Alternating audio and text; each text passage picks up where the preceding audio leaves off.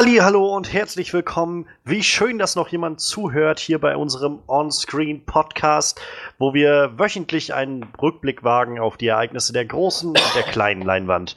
Mein Name ist Johannes Klahn und wir haben wie immer eine tolle Show dabei, wenn auch heute etwas kleiner. Wir haben zwei News-Themen dabei. Wir wollen über Disney und Netflix und ihren großen Streit in letzter Zeit reden und wir wollen über Mother reden, den ersten vollen Trailer zu Darren Aronofskis nächstem Werk. Und in der großen Review heute die Verfilmung des wahrscheinlich bekanntesten und größten Stephen King-Werks, das es gibt. Der dunkle Turm, The Dark Tower, läuft gerade in den Kinos und wir wollen reinschauen, was der Film dann tatsächlich geboten hat. Ach, ich kann euch nicht sagen, wie gut es sich anfühlt, mal wieder hier im Podcast zu sitzen, nachdem ich jetzt gerade so ein bisschen die Urlaubsphase hatte. Ähm, und tatsächlich sind wir noch nicht so ganz raus, denn diese Woche ist Frederik im Urlaub und wir sind wieder etwas in abgespackter Variante hier. Aber trotzdem sind wir da und immer noch ohne äh, gerissene Folge. Manuel ist auch wieder da diesen Sommer. Hallöchen. Ja, stimmt. Wir haben geschickt überbrückt tatsächlich. Ich muss ja, mich ja. dafür entschuldigen, quasi, dass der letzte Woche ausgefallen ist, war meine Schuld. Äh, ich kam tatsächlich einfach nicht ins Kino. Es ging einfach. Ja.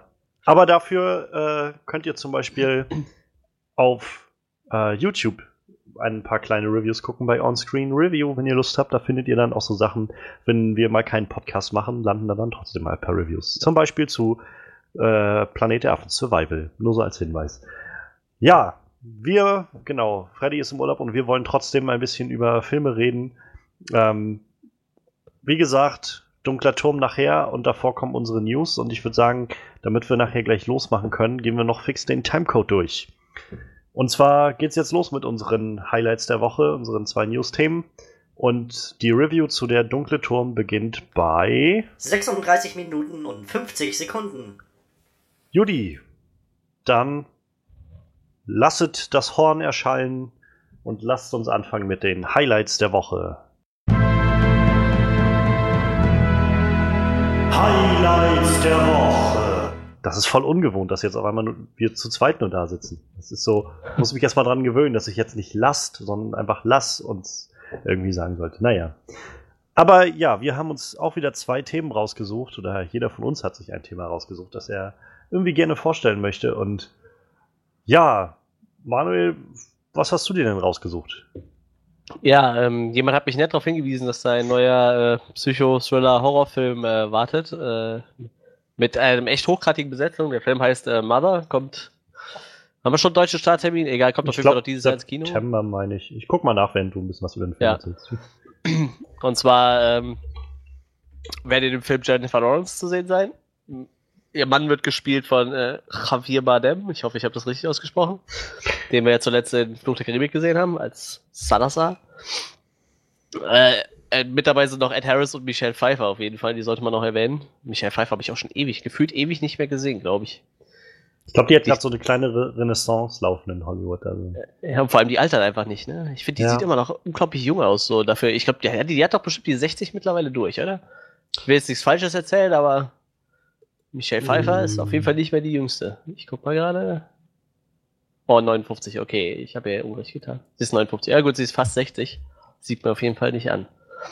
Ja, ähm, in dem Film äh, geht es scheinbar um ein äh, junges Pärchen, wie gesagt, äh, Jennifer Lawrence und Javier Bardem, die ein Haus beziehen und ja, Jennifer Lawrence macht sich dieses Haus halt sehr schön, weil sie ja gerne ihr, ihr Leben da verbringen möchte und renoviert die Hütte und auf einmal kommen allerhand merkwürdiger Leute in dieses Haus. Erst ein Mann, dann eine Frau, scheinbar die Frau des Mannes und auf einmal ist die ganze Hütte voll mit Leuten und äh, man weiß nicht so genau, entweder wird die Dame gerade wahnsinnig oder die Hütte ist wirklich voll mit Menschen und es passieren sehr viele merkwürdige Dinge. War, äh, ist auf jeden Fall jetzt der erste Trailer zu raus, den kann man sich ruhig mal ansehen und äh, ja, mein Interesse hat der Trailer auf jeden Fall geweckt. Also äh, ich, ich bin für sowas immer zu haben und vor allem mit, mit der Besetzung und dann noch der Regisseur Darren Aronofsky. Aronofsky. Ja, ja, ich muss. Junge, mhm. Junge. Das klingt schon wieder irgendwie so äh, weiß ich nicht, griechisch oder so vielleicht.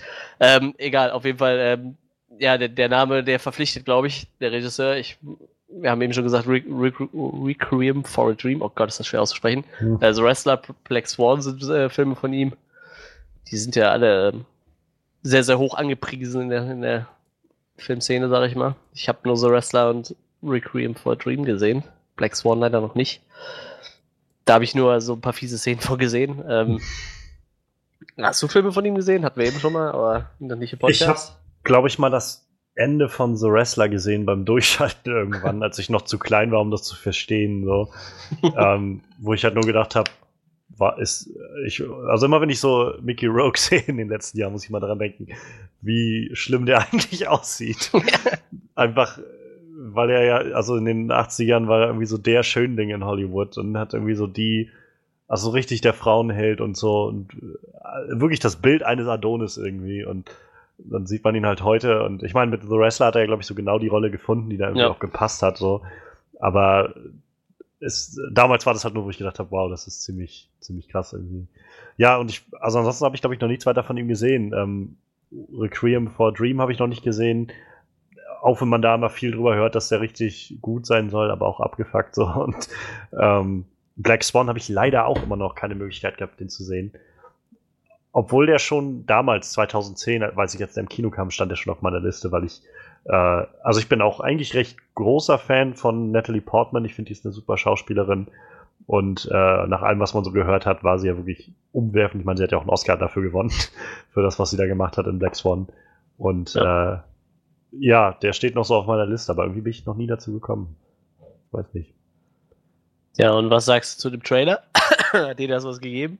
Also, ich habe äh, lange gar nichts von dem Film mitbekommen und tatsächlich, äh, als wir im Kino saßen vor ein paar Wochen, lief der erste Teaser zu dem Mother, zu dem Film. Und der war im Prinzip so fast alles an Dialog, was man jetzt in diesem Trailer gesehen hat. Nur halt das, und auch so diese, diese komische Musik im Hintergrund. Aber nur, dass der Bildschirm quasi, oder das Bild war die ganze Zeit schwarz. Und da kann man bloß ab und an so rein, irgendwie so ein paar Stichwörter irgendwie von dem und dem Regisseur und sowas und so und dann halt alles, was sie da so labern, irgendwie, keine Ahnung, dann äh, wusstest du, dass er eine Frau hat und so und dann, keine Ahnung, irgendwie, äh, das, ich glaube, ich glaube, die kennen dich. Ich habe das in ihren Sachen gefunden. Warum suchst du in ihren Sachen oder sowas? Und dann, wenn er dann auch irgendwie schreit, keine Ahnung, ich habe nur versucht, etwas Leben in dieses Haus zu bringen oder so. Und all das und das war so, ich dachte, Alter, das ist gerade, ich, ich sehe nicht mal was. Das ist einfach nur dunkel und ich höre das und denk so, was zur Hölle passiert da gerade? Und dann kam mal dieser Trailer raus und ich habe den gesehen und dachte so, meine Fresse, ich habe immer noch keine Ahnung, was da eigentlich passiert, aber allein diese, diese Kombination von diesen Phrasen, die da irgendwie gesprochen werden und dem bisschen, was man sieht und diese psychedelische Musik irgendwie drunter, die so, also eben, als ich den Trailer nochmal geguckt habe in der Vorbereitung, habe ich so gedacht, das, das klingt so, als ob jemand versucht, was ich so, so Krabbeln von, von so Spinnen oder sowas mit Instrumenten umzusetzen oder sowas. Also ganz, ganz verrückt irgendwie. Und für mich ist das jetzt gerade wieder so ein, so ein Film, wo ich so denke, dass das sieht unglaublich gut aus. Und ich bin mega angefixt und interessiert, wie das wird. Aber ich weiß nicht, ob das was für mein horrorempfindliches Herz ist. das ist ähnlich wie mit It, wo ich auch immer noch über, am Überlegen bin. So, eigentlich sieht das irgendwie so gut gemacht aus. Ich weiß bloß nicht, ob ich das überlebe, wenn ich da reingehe. Aber muss einfach mal anfangen. Am besten fängst du an mit, mit lustigen Filmen wie Saw oder so. ja, die sind halt. Ich dachte, jetzt kommt sowas wie äh, Cabin in the Woods oder. Nee, äh, nee, nee, nee. Ach. Tucker und Dale vs. Evil oder sowas, aber. Nee, nee, guck, guck dir Splatterfilme an, tatsächlich. Guck, guck dir einfach Splatterfilme an, weil, weil die sind eigentlich eher lustig, so. Die sind ja nicht sonderlich gruselig. Also mir kann keiner erzählen, dass er sich bei Saw geruselt hat, so. Also. Naja, ich glaube, das ist ja gerade das. Also ich finde, Grusel ist so eine Sache, aber ich finde halt dann auch so diese sehr visuelle Darstellung von irgendwie Leuten, die da auseinandergeschnitten werden oder sowas schon ziemlich widerlich. Also, ja, du musst ja halt echt immer einreden, dass es nur Fake ist, ne? Ja, aber, also ich weiß, als ich jetzt Anfang des Jahres bei ähm, A Cure for Wellness war, der jetzt ja irgendwie nur so da war, aber da gab es halt echt so ein paar Szenen, die mir zum Beispiel ganz schön aufgestoßen sind. Also es gab dann so einen Moment, wo Dane, der Hans Charakter, dann irgendwie an so einem Stuhl festgemacht wurde und unter Protest hat er dann da geschrien und dann haben sie ihm irgendwie mit so einem kleinen Zahnarztbohrer irgendwie so ganz äh, horizontal durch äh, seinen vorderen Zahn irgendwie einmal so ein Loch durchgebohrt so und das war also so mit richtig draufgehalten die ganze Zeit die Kamera und so. Und das war schon echt hart mit anzusehen für mich, muss ich sagen. Und äh, wenn ich mir dann vorstelle, ich sehe mir an, irgendwie wie bei Saw Leuten, keine Ahnung, irgendwie ihre Körper zerfetzt werden oder sich jemand das Bein absägt oder so. Eigentlich will ich mir sowas nicht angucken. ja, ist auf jeden Fall aber trotzdem ein guter Einstieg in die Horrorwelt. Ansonsten müssen wir einfach mal einen Deal machen und für jeden Horror- und Sla äh, Splatter- und Slasher-Film, den ich mir angucke, guckst du dir irgendeinen Animationsfilm an, den wir im, Vorfilm, äh, im Vorfeld fertig ja, machen. Das, das kommt wahrscheinlich ungefähr aus selber raus. ist für mich wahrscheinlich genauso Horror wie für dich. Vielleicht sind, werden wir ja beide überrascht. Also mal gucken. ja, also. Aber äh, so ja, insgesamt, ich bin schon ziemlich interessiert auf jeden Fall daran. Und auch gerade mit Blick halt auf den Regisseur, ähm, denke ich so, ich, ich glaube, das wird schon eine ziemlich coole Sache. Auch der Cast, wie du schon gesagt hast. Also ich meine, ich finde manchmal Jennifer Lawrence kann manchmal so ein bisschen anstrengend sein. So einfach jo. mit, also wie sie so in der Öffentlichkeit auftritt. Ähm, so mit diesem sehr, also ich finde manchmal sehr anstrengend, wie sie immer so sehr aufgesetzt natürlich tut. So, ich bin doch einfach nur ein normaler Mensch, so ungefähr. Manchmal wirkt das, wirkt das schon sehr aufgesetzt, finde ich. Aber davon ab ist sie halt eine Top-Schauspielerin, so, ohne Frage. Und äh, ja, also ich meine, Javier Bardem ist ziemlich klasse Schauspieler, auch wenn er scheinbar wieder irgendwie so eine verrückte, böse Rolle hat oder sowas. ähm, ich würde den auch, ich würde gerne einfach mal sehen, ob der auch was einfach nur straight Gutes spielen kann. nein, nein, nein. Aber wer weiß, vielleicht wird das ja auch so ein Mindfuck-Film, der dann halt zum Schluss so einen Twist macht und dann auf einmal äh, steht alles wieder anders da und sie war eigentlich die böse Irre oder was weiß ich. Also, keine Ahnung. Das kann man aus dem Trailer leider auch noch nicht so erkennen. Ne? Ich glaube, das ist halt auch ganz bewusst. Und irgendwie finde ich es auch cool, ja. mal wieder so einen Trailer zu haben, der mir halt fast nichts gibt an Story und bloß so, ein, so, ein, so eine Atmosphäre vermittelt irgendwie, so ein Gefühl für, darauf lässt du dich dann ein in diesem Film, so einfach auf, weiß ich nicht, 90 Minuten davon oder so. Ja, ich muss auch sagen, mir reicht das so. Also ich bin jetzt gut vorbereitet. Mit dem einen Trailer bin ich gut vorbereitet für den Film und ich würde mir angucken, aber es reicht mir dann so auch. Letztendlich ist noch ein Monat, der startet am 14. September, also ähm, dürfte das jetzt gar nicht mehr so lange dauern. Ja, ich bin mal gespannt. Vorher haue ich mir noch Annabelle um die Ohren. Ich glaube, der startet nächste Woche oder so. Dann ja, der soll ja recht gut geworden sein. Ja, habe ich auch gehört. Obwohl der erste nicht so gut ankam. Und dann müsste ja auch schon bald It anstehen. Also mein Horror äh, ist gesättigt, äh, wird gesättigt. Der Horrortisch ist gedeckt. Reichlich.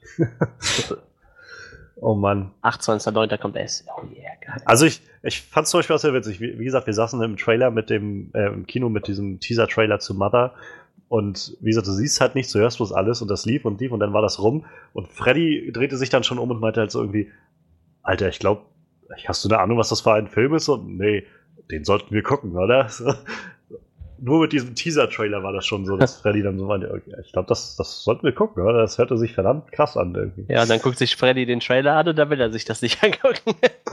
ah ja, mal gucken. Also ich, ich glaube, das Ding ist halt immer noch so ein bisschen, dass es, das ist halt so diese Psycho-Horror-Ebene irgendwie, so Horror-Thriller irgendwie. Ja. Also macht es jetzt den Eindruck, es ist jetzt halt nicht so straight up, naja, it halt. yep. Mit irgendwie Jumpscares und allem möglichen so. Ich glaube, es geht ja eher so um diese Atmosphäre und, und das, was da so hintersteht. Und damit kann ich vielleicht auch noch ein bisschen besser umgehen, zum Beispiel, als, äh, als mit, naja, It. ja, ja, ja, ja, ich glaube. Oder, oder Conjuring oder sowas. Ich glaube, der. It, Conjuring, ja, das ist eine andere Ausnummer, das stimmt. Also Conjuring ja. kriegt mich, glaube ich, niemals. Nie, nie, niemals wird mich, wird mich irgendwer in Conjuring reinkriegen. Also ich muss sagen, wenn du dir, wenn ich jetzt mal vom Fernseh-It ausgehe, der hat also zum Beispiel wenig, wenig Jumpscares. So, der, der baut halt eher so fiese Atmosphäre auf durch diesen einfach total abgefuckten Clown. Also, der ist nicht so, dass du die ganze Zeit irgendwo so um die Ecke kommt irgendwas, sondern die steht halt irgendwo da und da fliegt halt ein roter Luftballon an und man ja, scheißt sich trotzdem in die Hose, auch wenn es halt kein Jumpscare war. So. Weil du weißt, es passiert auf jeden Fall irgendwas Schlimmes. Ich war ja letztes Mal nicht da, als ihr über den letzten It-Trailer geredet habt. Ähm, und ich, also ich hatte, ich hatte mir dann den Podcast angehört, wo ihr über den letzten It-Trailer geredet hattet. Und ähm, ich glaube, Freddy sagte ja, dass ihm das so ein bisschen was an Atmosphäre rausgenommen hat, dadurch, dass er jetzt dann ähm, Pennywise auch hat reden hören, so ein bisschen mhm. und so. wo ich halt, also für mich habe ich gedacht, das macht es gerade für mich nur gruseliger irgendwie, dieses. und dazu halt, also das Gruseligste am ganzen letzten Trailer, und das war für mich auch bisher der beste und irgendwie creepigste Trailer, war halt die ganze Zeit im Hintergrund immer, wie heißt der kleine Junge? Der, ähm, der äh, Georgie. Georgie, wie er immer die ganze Zeit immer so, You float too! You float too! You float too! Das, das, das hat mich so, Alter, das hat mich so abgefuckt, als ich nur diesen Trailer gesehen habe. Und dazu halt dann immer so diese Shots von dann, keine Ahnung, dem Jungen aus äh, Stranger Things, äh, ich habe jetzt auch wieder seinen Namen nicht auf dem Schirm, aber wie er dann da irgendwie die, allein in diesen Raum geht, wo überall nur Puppen rumsitzen und dann auf einmal springt ihn natürlich von vorne auf einmal Pennywise an und so. Oh, nee. Da, da drehe ich jetzt schon wieder durch die Jahre, denke ich. Ja, ich, bin, ich bin halt echt gespannt. So. Der, der Film darf halt nicht so Jumpscare-lastig sein, finde ich. Aber da haben mir jetzt viele gesagt, die, die, die, schon Teile vom Film gesehen haben, dass äh, Bill Skarsgård das richtig, richtig gut macht. So. Ja, habe ich auch ich gehört. Mein, Tim Curry hat ja schon, die hat er echt hochgelegt, muss man sagen. Generell, ich habe so das Gefühl, dieser Film kann halt echt nochmal eine ziemlich hohe Latte legen, so für Horrorfilme ja. und auch für R-Rated-Filme irgendwie so, sowohl im Box-Office als auch irgendwie generell mit dem mit der Qualität so. Glaube ich auch. Ja, wie gesagt, das andere war ja auch eigentlich nur ein Fernsehfilm, ne? Aber mein erster ja. Horrorfilm tatsächlich, den ich gesehen habe. Ach ja. Vielleicht mag ich deshalb Stephen King auch so gerne. Ja, äh. Mother, hm. vielleicht äh, kriegen wir euch zwei jetzt dazu überredet, den zu gucken, sonst müssen wir die Woche was anderes schauen. Ja, ja ich meine, das. Mal gucken. Ähm, das ist tatsächlich dann sogar die Woche nach meinem Geburtstag, glaube ich. Und da passiert auch sonst gar nichts an Filmen, wenn ich mir das gerade so angucke.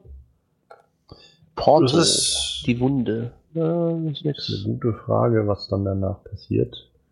Es könnte ähm, tatsächlich sein, dass da nicht viel Auswahl bleibt. Davor die Woche ist schon recht eng. Davor die Woche, ja, ja, stimmt. Die, das ist so eine Zeit, wo so ein bisschen Loch ist. Und ja, genau, dann hätten wir nämlich Mother am 19.09. im Podcast und darauf die Woche am 26.09. käme dann nämlich It. Oh yeah. Könnt ihr euch dann überlegen, ob ihr den gucken wollt. Ich werde den auf jeden Fall sehen. Ja. Ihr könnt euch auch gerne lieber Cars, Cars 3 angucken, so ist es okay. Der kommt, glaube ich, erst danach die Woche. Aber. Nee, es kommt am selben tatsächlich. Ach so, haben sie dann. Ich gerade auch 28 ja. ja. Naja, gut. Gut, wir, wir schauen mal, wie wir das machen. Aber auf Mother, jeden Fall, äh, Mother sehr Trailer voll. Ähm, Ed Harris auch immer super und Michelle Pfeiffer, wie du schon gesagt hast, bin ich auch gespannt. Ja. Dann äh, wollen wir nochmal rübergehen zu dem, was ich mir noch rausgesucht habe. Und zwar gab es jetzt in den letzten Tagen, der letzten Woche irgendwie die Meldung, dass es gerade so ein bisschen zum Clash zwischen Disney und vor allem Netflix kommt.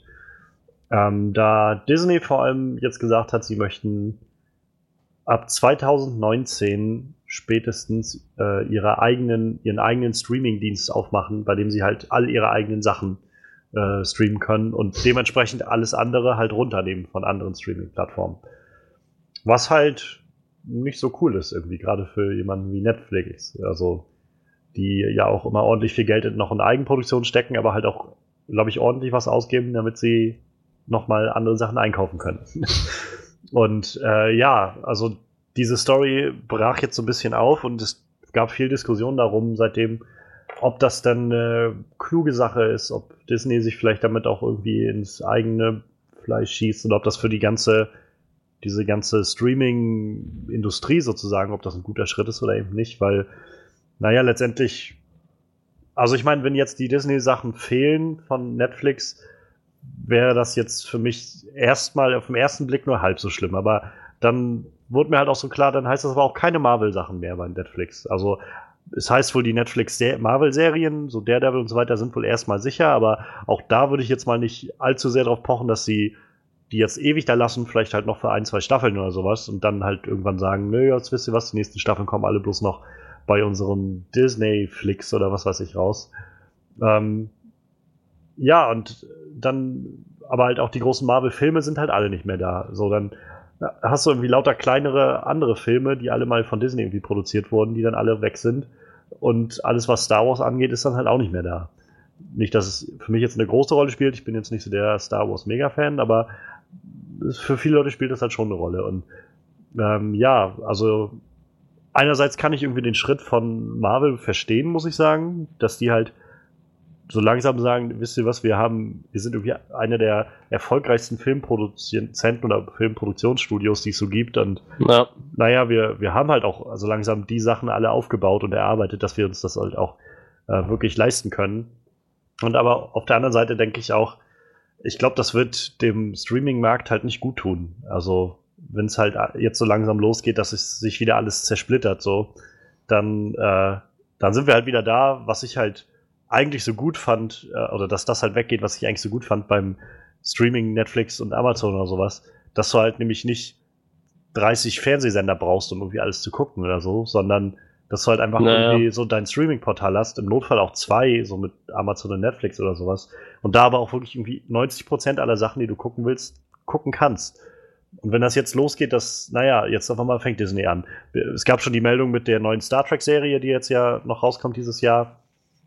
Star Trek Discovery, dass die jedenfalls in Amerika, ich weiß nicht, wie das in Deutschland laufen wird, aber dass die in Amerika ähm, nur verfügbar sein wird über CBS Live oder irgendwie sowas. Also auch so einen eigenen Streaming-Service, den der Fernsehsender CBS sich erstellt hat. Und die jetzt auch einfach darauf pochen und darauf spekulieren, dass halt Leute nur für diese Star Trek-Serie sich diesen, äh, diesen Streaming-Dienst anschaffen. Was, glaube ich, nach hinten losgehen kann.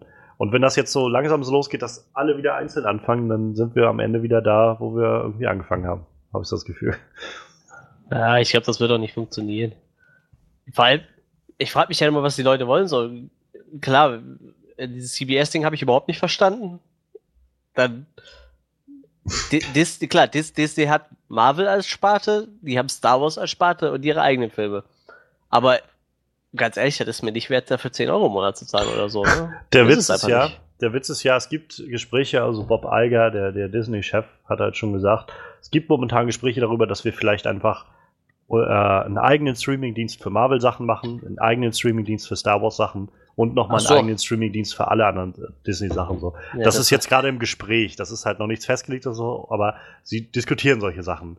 Und naja, gerade bei Disney kann ich mir halt auch vorstellen, dann bleibt es halt nicht dabei, dass du dann irgendwie drei Streaming-Dienste hast, die jeweils irgendwie, weiß ich, drei Dollar oder hier fünf Euro oder sowas kosten, sondern dann werden die halt wahrscheinlich alle ihre zehn, zwölf Euro oder sowas kosten. Naja.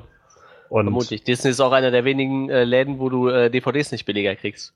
Ja. So, so, also du kannst, du, wenn, wenn, du so, so, so Händler gehst, sagen wir mal so Flohmarkthändler, die lassen damit sich handeln und du sagst, du willst du kaufst zwei Marvel-Filme und fragst ihn, ob der dir Rabatt geben kann, dann sagt er, kannst du knicken, ist Disney. Weil das funktioniert einfach nicht. Gerade gut, bei Marvel geht's doch, aber ihre Disney-Sachen, die limitieren die ja selber so runter. Du kannst davon ausgehen, wenn die Auflage einmal weg ist, dann wartest du erstmal wieder so fünf Jahre, ja, bis sie dann ja, so eine Neuauflage von ihren eigenen Filmen raushauen, ne? Wenn die Filme nicht gerade ganz neu sind. Gerade diese ganz alten Klassiker, die limitiert Disney so absichtlich, damit die so die Preise so hochhalten können. Ja, genau. Das ist halt total lächerlich. Und wie gesagt, deshalb, ich gehe auch davon aus. Es ist letztendlich vor allem sehr, sehr wirtschaftlich und ökonomisch gedacht. Ne? Es ist halt unglaublich scheiße, wenn du der Zuschauer bist. Also, wenn du halt nicht zuschlägst rechtzeitig oder so oder gewillt bist, das Geld dafür auszugeben, dann kannst du es halt nicht gucken. Und äh, naja, also ich meine, es ist so ein bisschen, wo ich ja, das ja ähnlich finde ich wie mit der Disney Expo. Also wir hatten darüber, glaube ich, schon mal vor ein paar Wochen so am Rande geredet, als jetzt die Disney Expo war und eine Woche danach oder zwei Wochen danach war jetzt die San Diego Comic Con. So, Disney hat das ab einem gewissen Punkt, glaube ich, nicht mehr nötig, zur San Diego Comic Con zu gehen. Sie waren jetzt auch schon mal so, äh, Marvel war ja, glaube ich, irgendwie schon ein, zwei Jahre mal auch irgendwie abwesend oder so. Aber wenn die ihre Disney-Con haben und die einfach auch füllen können, von vorne bis hinten, irgendwie über ein Wochenende, nur mit Disney-Sachen. Alles, was irgendwie Disney gehört. Star Wars, damit kannst du schon irgendwie ein Wochenende füllen. Alle Marvel-Sachen kannst du irgendwie ein Wochenende mitfüllen. Dann halt die ganzen Disney-Sachen, die sie so noch machen. Was wird dieses Jahr alles rauskommen? Irgendwie Moana, Cars 3, ähm, woran gerade überall gearbeitet wird noch. Wreck-It Ralph 2 und was weiß ich. So, all diese Sachen, das so langsam haben die halt schon diesen Ruf sich aufgebaut, dass sie das irgendwie eigenständig auch machen können. Aber auf der anderen Seite, ja, also es tut halt, glaube ich, dem Gesamtmarkt nicht gut. Ich glaube, die werden sich damit auf lange Sicht ins eigene Fleisch schießen, äh, ins eigene Fleisch schneiden. Also. Ja, vor allem, wenn du mal überlegst, ne? Ich zahle doch jetzt keine, weiß ich nicht, 10 Euro im Monat dafür, dass ich mir aktuell sieben Star Wars-Filme und zwei Star Wars-Serien reinziehen kann, so. Das ist doch lächerlich, oder? Naja, ich weiß, also ich hatte auch noch, generell für mich ist sowieso nicht interessant, ich glaube für uns sowieso nicht so, weil wir jetzt nicht die mega Star Wars-Fans sind so und ich sag mal auch, die meisten Fans der, der Star Wars Sachen werden die Filme schon bei sich zu Hause haben. Ja, eben. eben. Also selbst ich habe jetzt irgendwie Star Wars Episode 7 bei mir rumstehen. Ähm, und die Serien im Notfall halt auch, aber vielleicht kann man auf die auch verzichten. Ich glaube, da halt nur interessant wird's. Und das habe ich halt jetzt auch schon mal in so ein paar Diskussionen gehört von Leuten, die halt meinten, auch so, das ist halt eigentlich scheiße. Also auch Filmkritiker und so, die meinen, na, es ist doch eine doofe Idee, sowas zu machen. Aber die halt selbst dann auch zugestehen müssen. Und auch wenn ich jetzt sage, von wegen, nee, wisst ihr was, ich hole mir das nicht. Und dann werde ich mir das auch jetzt erstmal nicht holen, wenn die das 2019 das Ganze starten oder so. Aber was, wenn Disney dann auf einmal 2020 sagt, sie machen jetzt ihre eigene äh, Star Wars Knights of the Old Republic Serie oder sowas?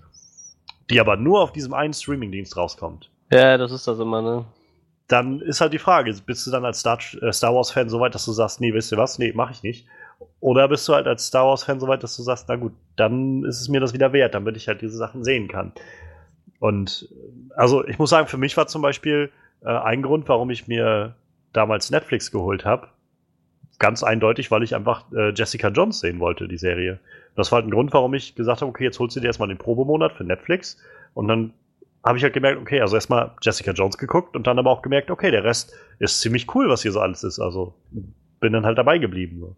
Aber ich mir halt vorstelle, dass es jetzt neben dieser einen Serie halt nicht mehr gibt, wieder das Beispiel CBS irgendwas, äh, mit Star Trek, was, wie soll das Leute halten? Also. Ja, aber genau das ist das doch bei Star Wars auch. Mal davon abgesehen, dass so irgendwann landet alles auf Blu-ray, sind wir doch mal ehrlich. So, gut, irgendwann ist der Markt vielleicht mal tot, aber aktuell ist es noch so, dass irgendwann mal alles auf Blu-ray erscheint. Also selbst die ganzen Netflix-Marvel-Serien sind ja mittlerweile auf Blu-ray raus. Und äh, ja, alle noch nicht, oder? Aber wenn du jetzt ein Hardcore-Fan bist, dann sagst du dir, okay, ich miete jetzt dieses äh, Star Wars Disney Streaming-Ding, so lange bis die Serie durch ist. Oder wenn es halt, wenn, wenn sie Binge-Watching ermöglichen, dann ziehst du halt die Staffel gerade durch und bist dann fertig. Aber dann hörst du doch auch wieder auf so. Ja, ich meine, die Frage ist halt wahrscheinlich, ob Disney dann, und ich rate mal, dass sie das machen, dass sie dann halt auch nachlegen und nicht einfach sagen, so, wir haben jetzt hier einen Streaming-Dienst mit irgendwie zehn verschiedenen Sachen drauf, sondern dass sie dann halt auch sagen, wenn wir diesen Streaming-Dienst starten, dann müssen wir halt auch viele, viele Sachen da einbinden und dann gibt es halt vielleicht noch ein paar neue Star Wars-Serien und vielleicht noch irgendwie sowas wie Star Wars Talk oder was weiß ich, Star Wars TV, wo man dann irgendwie einfach über, über darüber redet oder sowas. Ich habe keine Ahnung. Lauter Dokus über Star Wars und weiß was ich. Also die werden sich schon was ausdenken müssen, damit es voller wird als nur ja, zehn Filme oder so. Und ja, auf der anderen Seite denke ich zum Beispiel jetzt Marvel. Also ich meine, das ist vielleicht was, was uns auch mehr erreichen würde, so. Wenn ich mir jetzt vorstelle, was halt so ein Streamingdienst, wo irgendwie alle Marvel-Filme sind. Irgendwie auch, also auf der einen Seite denkst du, eigentlich ist das eine coole Sache, wenn ich mir vorstelle, ich muss mir nicht 14, 15, bis, an, bis zu dem Punkt sind es dann bestimmt schon über 20 Filme, alle holen, irgendwie auf DVD in die Wand stellen, sondern ich kann halt einfach irgendwie dann das anmachen und mir dann irgendwie alle Marvel-Filme reinziehen und irgendwie Serien, was es so gibt, Agents of Shield und, und Peggy Carter und was weiß ich. Naja, und auf der anderen Seite denke ich dann, ja, aber ich habe halt eigentlich nicht Lust, jeden Tag Marvel zu gucken. Ja, eben. Dann, dann denkst du dir vielleicht, boah, gerade habe ich Bock drauf, dann holst du die das vielleicht für einen Monat, dann ziehst du erstmal in dem Monat ja. 10, 15 Filme durch und dann hast du aber auch keinen Bock mehr so, ne? Das ist so, also bei mir ist das so mit, mit äh, WWE Network so, ne? Also ich stehe ja schon ein bisschen auf Wrestling so, aber um mir jetzt einmal im Monat die eine Großveranstaltung reinzuziehen, ist mir halt auch keine 9,99 Euro im Monat wert, oder 9 Dollar mhm. glaube ich, bei denen. Aber so einmal im halben Jahr gönne ich mir dann für ein, zwei Monate diese, die, die, die äh, 10 Euro und ziehe dann die ganzen Großveranstaltungen durch, gucke vielleicht noch ein paar alte hinterher und dann bin ich aber auch durch so. Ja. Aber Vielleicht. irgendwie bei denen scheint sich das auch zu rentieren, weil die haben halt auch mittlerweile so viele Reality-Shows und Kram ja. daneben und Talkshows und so. Also es scheint auch genug Leute zu ziehen. Ne? Vielleicht ist das ja auch ein Modell, was sie verfolgen, dass sie halt sagen, es gibt diese Sachen halt nur hier auf, auf Marvel Netflix.com oder Marvel Disney.com oder sowas. Ähm, aber man muss es jetzt vielleicht ja nicht monatlich abonnieren oder so, sondern man sagt dann halt, keine Ahnung, du kannst dann einfach irgendwie für eine Woche oder sowas man diese Sachen einfach nur die einmal mieten und dann ist wieder gut und danach verfällt das wieder, bis du es halt wieder neu aufnimmst oder so. Vielleicht ja. verfolgen sie auch so ein Modell oder so, wer weiß, kann ja alles sein. Aber so ja. insgesamt, jenseits davon, wie teuer das jetzt letztendlich wird oder sowas, habe ich halt einfach Angst, dass es wirklich noch das verstärkt, was jetzt äh, was jetzt schon sich so langsam andeutet, dass es dann vielleicht in den nächsten Jahren dazu kommt, dass immer mehr Studios das machen. Und dass wir nachher irgendwann einzeln für Warner irgendwie was haben und da und da und da. Und also ich meine, Netflix hat dann immer am Ende, sag ich mal, wenn es ganz, ganz schlecht läuft, am Ende noch ihre ganzen Eigenproduktionen, ähm, von denen halt das, weiß ich nicht, ich habe jetzt nicht durchgezählt, aber ich würde mal sagen, so 50-50 ist. Die eine Sachen sind echt wirklich gut und die andere Sachen sind also ziemlich, naja. Ähm, aber ja, also das fände ich halt schon ziemlich schade, wenn ich merke, irgendwie, ich muss mir jetzt 50 Streaming-Dienste holen, damit ich irgendwie alles gucken kann. Weil eigentlich, ja. ich weiß, wie oft ich jetzt schon immer im äh, Saturn oder sowas stand oder in einem Elektrofachhandel stand. Weil wir hier keine, äh, niemanden irgendwie, ne, keine Schleichwerbung oder sowas. Ja, genau. Äh, wir brauchen euer Geld, nicht Saturn. Gebt uns ähm, euer Geld. und wie oft ich dann halt schon gedacht habe, irgendwie den Film, eigentlich hätte ich Bock, mir den zu holen, aber ach, den kriege ich auch auf Netflix. Den kann ich auch auf Netflix gucken oder auf Amazon gucken. So. Und ich war, also ich weiß, für mich ist das ein sehr großer Punkt, der mit reinspielt in mein Konsumdenken, wenn ich halt mir DVDs hole, wo ich immer sage, lohnt es sich jetzt das für mich zu holen, weil also ist das so ein Film, wo ich sage, den gucke ich auch öfters mal und ich will nicht immer darauf angewiesen sein, dass der halt gerade beim Streaming irgendwo verfügbar ist.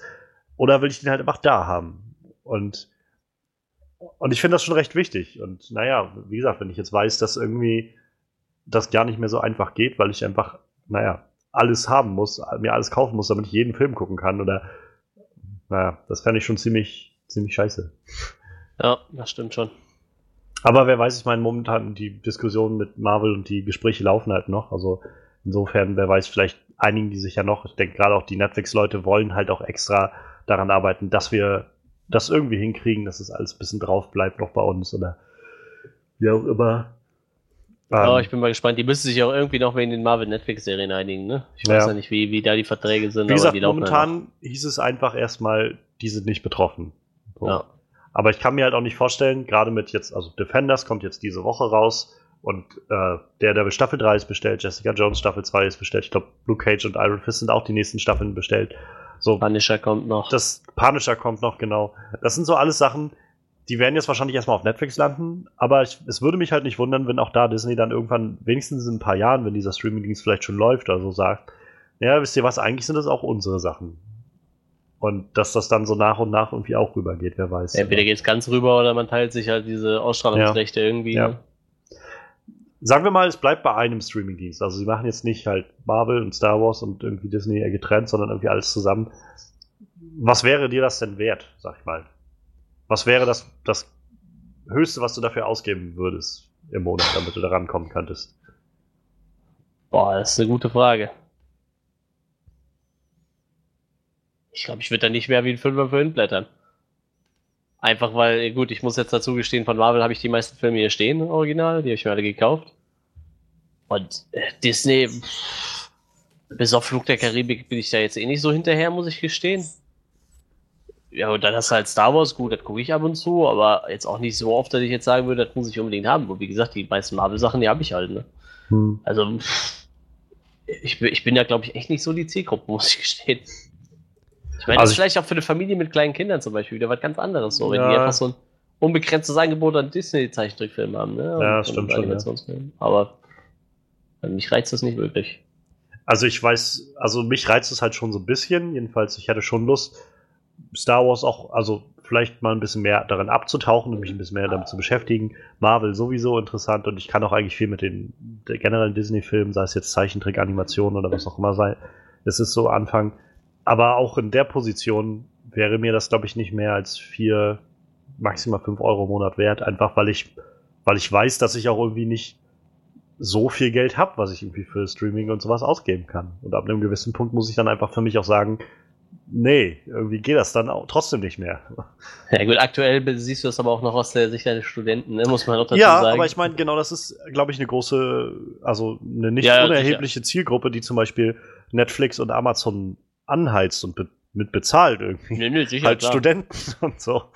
Aber ich, ich glaube, wie gesagt, ich glaube zum Beispiel, dass bei Disney, wenn es wirklich so ein gemeinsamer Streaming-Dienst wird, das halt eher so ein ganz, ganz Familiending ist halt. Ne? Ja, das stimmt schon. Du müsst halt direkt sagen, so, mehr wie ein Gerät gleichzeitig, also direkt sagen, das kannst du auch in zwei Kinderfilmzimmern gucken und im Wohnzimmer und im Schlafzimmer, so, also vier Geräte gleichzeitig wegen dir. Und dann hätten die vielleicht über den Familienmarkt einen Schock so. Weil ich glaube, für eine Familie, die kleine Kinder haben, die für die ist halt super so. Die Erwachsenen gucken sich halt irgendwas anderes an. Vielleicht steht der Vater auf Star Wars, die Mutter findet äh, Iron Man heiß und hm. die, die, Kinder gucken halt, äh, weiß ich nicht, gerne irgendeinen anderen Quatsch und gut ist. Cool wäre es naja. natürlich, muss ich allerdings wieder sagen, wenn Disney natürlich auch ihre ganzen alten Serien wieder reinpacken, was ich mir vorstellen könnte.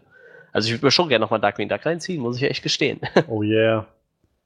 Generell, aber die ganzen alten Serien, so Gummibärenbande, Captain Baloo, Darkwing, wir sollten mal so ein, äh, so ein Nostalgia Onscreen Podcast machen. Genau. Einfach nur über die ganzen alten Sachen reden. aber der genau. Darkwing Duck wäre so fett, das mal wieder zu sehen. Oh yeah. Ja. Es ist eine sehr interessante und, und sehr veränderungsgeprägte Zeit, die wir gerade durchmachen, gerade mit Streaming-Diensten. Ähm, ich freue mich auf jeden Fall erstmal auf Defenders jetzt am Ende der Woche. Und ich glaube, da wird mein Samstag für draufgehen, dass ich mir das alles reinziehen kann. Und das gibt's ja Gott sei Dank noch als bei Netflix. Ja, das stimmt. Gut, dann würde ich sagen, machen wir an der Stelle erstmal einen Punkt. Ähm, lasst uns doch sonst auch gerne mal wissen, was ihr davon haltet, von äh, sowohl dem Trailer für Mother als auch für der ganzen Disney-Netflix-Geschichte. Ist es euch das wert? Wollt ihr Geld dafür ausgeben, so einen Netflix-ähnlichen Disney-Channel zu haben, wo ihr irgendwie alles äh, haben könnt, von, weiß ich, Hotel Zack und Cody bis halt äh, Avengers Infinity War oder so? Lasst uns das gerne auch mal wissen. Also könnt ihr gerne entweder auf unserer Website kommentieren oder auch äh, bei Soundcloud kommentieren. Gut, dann lass uns mal starten in unsere große Review, Manuel. Ich mhm. glaube, für dich wird das noch ein bisschen, bisschen zehrender und belastender als für mich, aber auf jeden Fall kommt jetzt unsere spoiler-heavige Review zu The Dark Tower. Ja, der Film war jetzt irgendwie Ewigkeiten in der Produktionshölle. irgendwie immer wechselnde Regisseure, wechselnde Writer, wechselnde Schauspieler und so. Und letztendlich hat Nikolai Arcel, ein dänischer Regisseur, hat. Äh, oh, der ist Däne, das erklärt so einiges.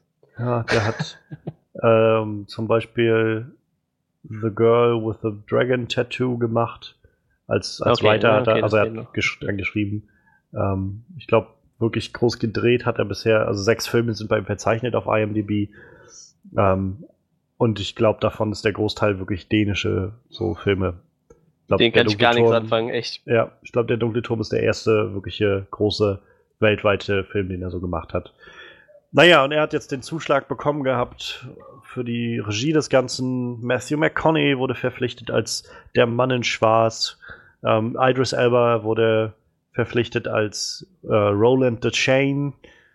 Und ja, wir haben Tom Taylor in der Hauptrolle als Jake irgendwas.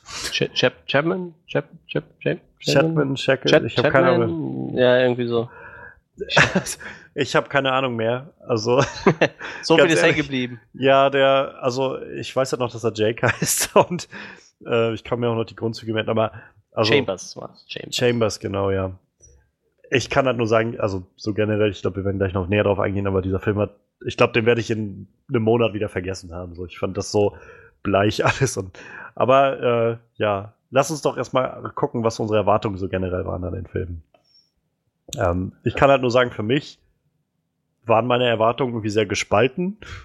Dadurch, dass ich die Bücher halt überhaupt nicht kenne. Ich weiß halt nur, gerade auch von dir, Manuel, dass das eine sehr große Buchvorlage ist, die dem Ganzen zugrunde liegt, von Stephen King, irgendwie so eine der ja, irgendwie am, am epischsten beschriebenen Werke von Stephen King mhm. und so. Und ähm, ja, ich weiß halt, dass du auch immer ganz viel davon schon geredet hast, dass es irgendwie eine ziemlich coole Sache ist und dass das irgendwie Zeit wird, auch mal, dass das gemacht wird und so, nachdem schon so viele Stephen King-Filme gab und sowas.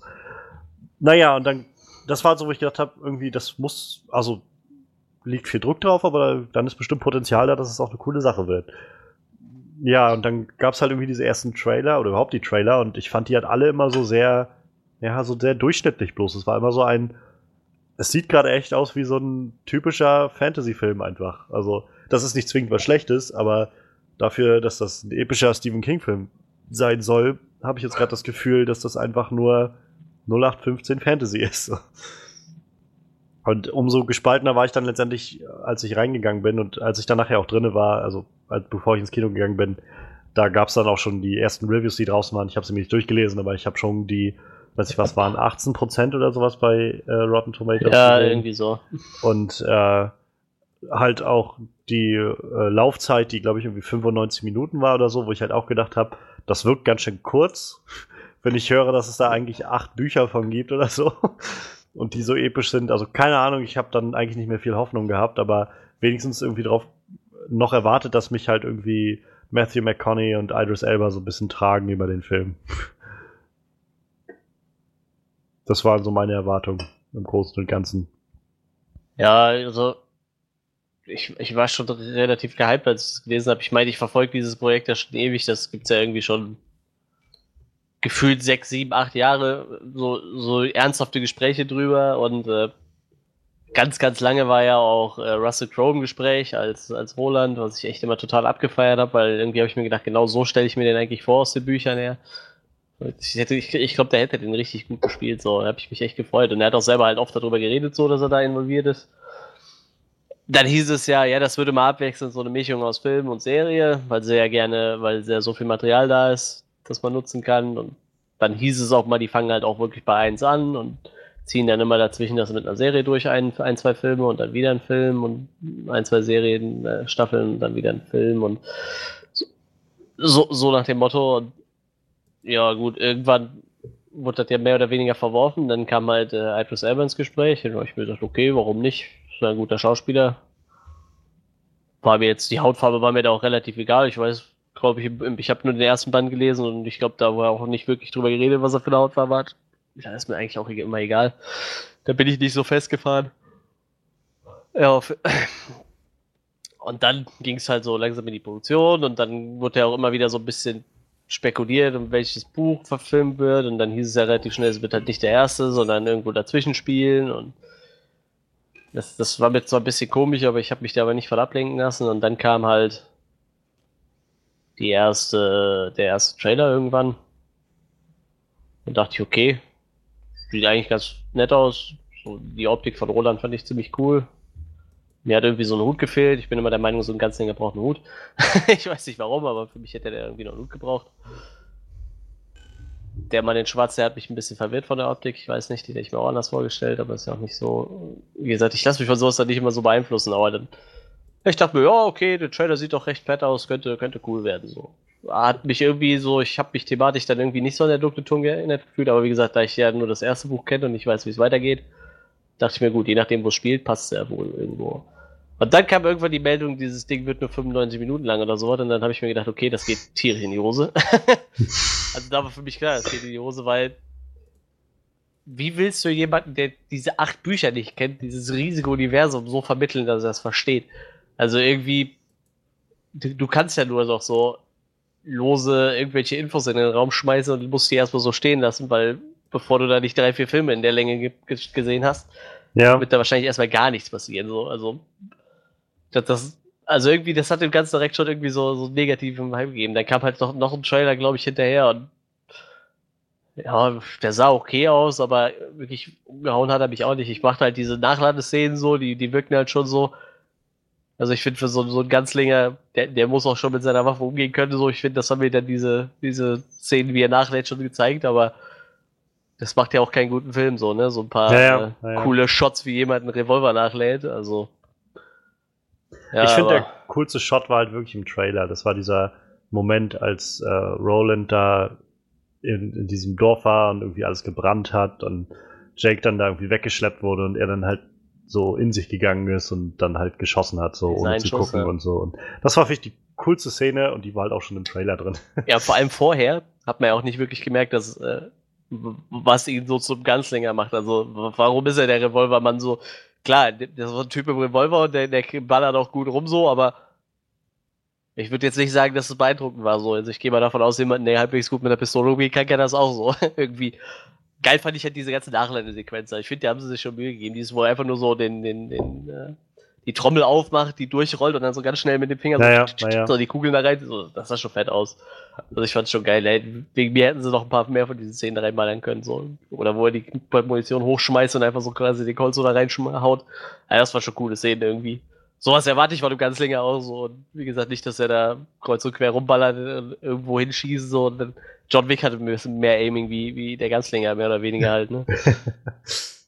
Aber äh, ja, ich bin ja schon wieder bei den negativen Dingen eigentlich im Film. Egal, ähm, ja, auf jeden Fall meine Erwartungen waren dann halt nicht mehr hoch. Die waren eher sehr, sehr hoch. Wie gesagt, ich, ich mag halt Stephen King und der dunkle Turm, da hängt ja alles mit zusammen. Das ist ja quasi die Hintergrundgeschichte zu allen Stephen King-Werken im Endeffekt. Oder sagen wir mal so, so 70 Prozent oder so. Die, die spielen ja irgendwo alle mit rein und wenn es so kurze Anspielungen sind. Und da, da erwartet man halt schon einiges. Und wenn man dann irgendwann gesagt bekommt, ja, das wird dann so ein 95-Minuten-Ding, dann, ja, komm, schmeiß weg. Ja. Hätten sie lieber erst eine Serienstaffel machen sollen mit 10 Folgen, ja, 45 Minuten oder so, dann hätten sie den Leuten dieses Universum auch näher bringen können. Ich meine, da war das für mich schon zum Scheitern verurteilt. Und dann kamen halt auch die ersten Kritiken raus und gut, dann habe ich mich halt auch nur noch bestätigt gesehen. So. Naja, mal schauen, ich meine, die, äh, die Serie ist ja angeblich immer noch in Produktion, obwohl ich glaube, das wird jetzt wahrscheinlich nochmal sehr überdacht werden nach dem wenigstens finanziellen Misserfolg, den der Film jetzt hatte.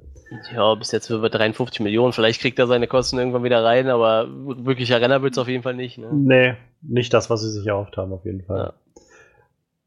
Aber ja, also irgendwie mit getrübten, äh, ja, getrübten Erwartungen da reingegangen und ich kann halt auch nur sagen, am Endeffekt, ich habe irgendwie genau das gekriegt, was ich erwartet habe. Ich, hab, ich kam da raus und ich hatte das Gefühl, das war jetzt echt nur so ein 0815 Fantasy-Film.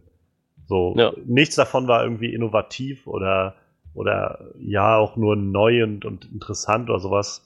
Und äh, ich fand aber sehr charakterlos so irgendwie. So, ich hatte das Gefühl, der Film versucht jetzt nicht was Eigenes zu sein, sondern nur ein Fantasy-Film halt zu sein. Und ich kenne halt das Original nicht, keine Ahnung, ob das jetzt vielleicht schon im Buch alles so ist oder nicht ist oder so. Aber ich habe halt nur gedacht, dafür, dass ich mal gehört habe, wie episch diese Buchreihe sein soll und so weiter, fand ich das ziemlich traurig, weil ich gedacht habe, eigentlich müsste das, glaube ich, viel besser und größer sein als das, was ich jetzt da gerade gesehen habe. Halt so nur Klischees aneinandergereiht und alles, was ich schon mal irgendwie gesehen habe. Das fand ich sehr schade. Ja, ich finde, es waren halt ein paar nette Ansätze drin, so. Noch ein paar optisch nette Ansätze.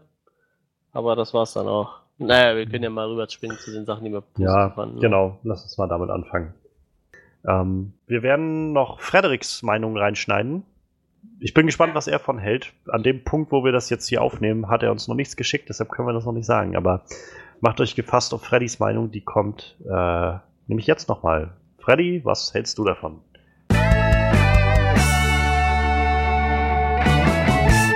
Hey Leute, hier ist Frederik, Live-Aufnahme aus Bulgarien.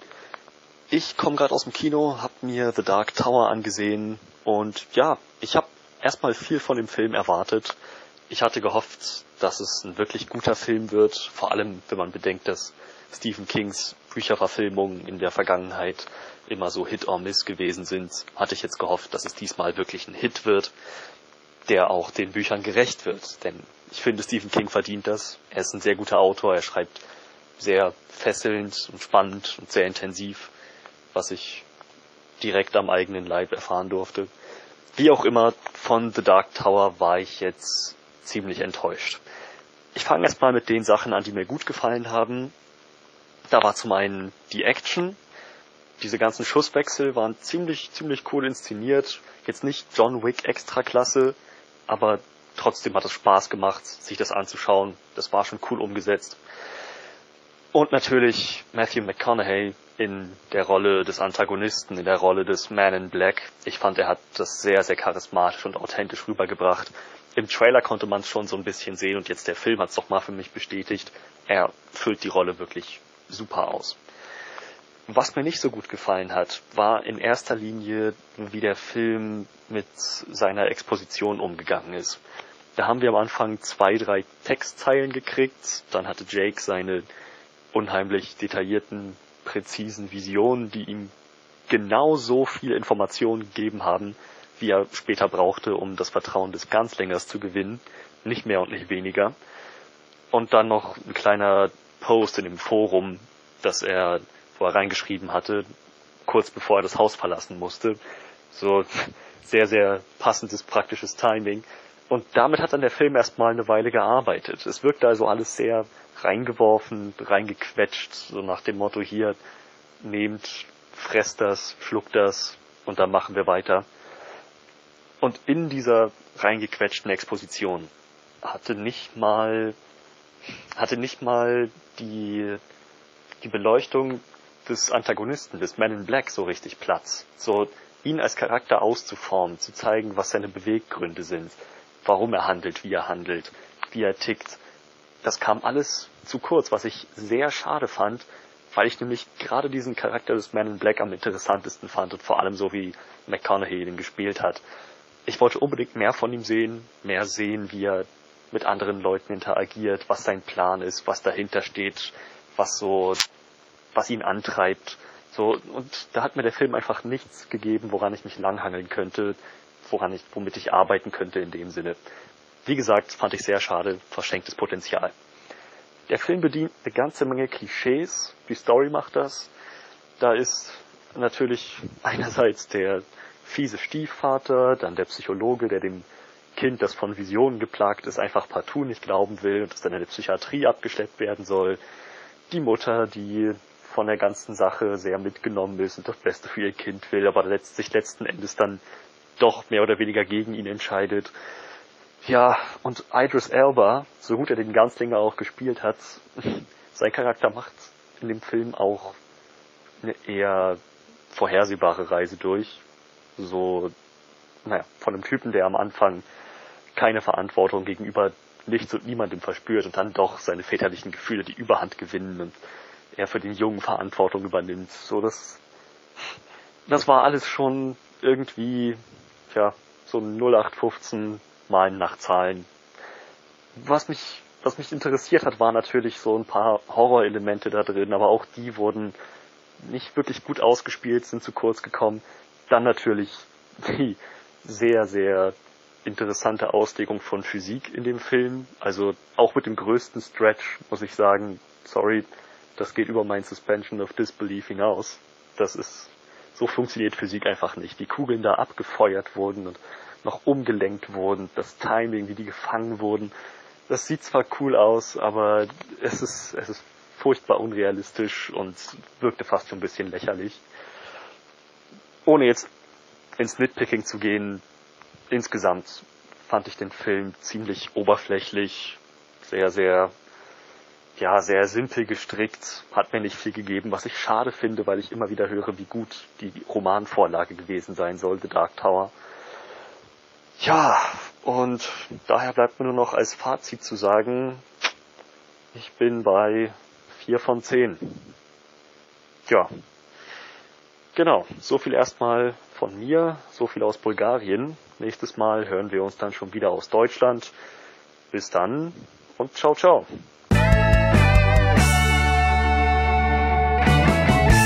Vielen Dank, Freddy. Ähm, schön, dass er trotz Abwesenheit nochmal hierher kommen konnte. Für meine kleinen Einschätzungen damals von Dunkirk und Baby Driver äh, hat es da nicht mehr gepasst. Da ging das ein bisschen daneben. Ähm, ich hatte auch nochmal nachgeguckt. Ich habe sie tatsächlich in den richtigen Ordner gepackt, aber da nicht mehr aktualisiert und deshalb landete das dann nicht in der Dropbox. Aber ja, nee, naja. Passiert. So, so ist es nun mal. Willst du anfangen? Ja, ich habe, also, ich kann halt sagen, ich habe schon irgendwie Freude dran gehabt an, an Matthew McConaughey und Idris Elba. Also es waren für mich auch die beiden, die beiden Schauspieler, auf die ich mich gefreut habe, irgendwie die zu sehen und die das Ding auch für mich tatsächlich geschleppt haben. Also getragen wäre jetzt zu viel gesagt, weil dann, dann hätte es irgendwie funktioniert durch die, aber selbst deren beides, äh, deren beider Talent konnte das jetzt ganz, das Ganze nicht für mich wirklich viel interessanter machen, aber wenigstens war es halt irgendwie cool, wenn die beiden da waren. Also Matthew McConaughey hat halt schon dieses fiese Ding irgendwie drauf und also diesen, diesen dreckigen Look irgendwie und auch wenn ich immer noch nicht so ganz, mir noch nicht so ganz klar ist, was dieser Charakter jetzt eigentlich wirklich ist oder was er kann oder so.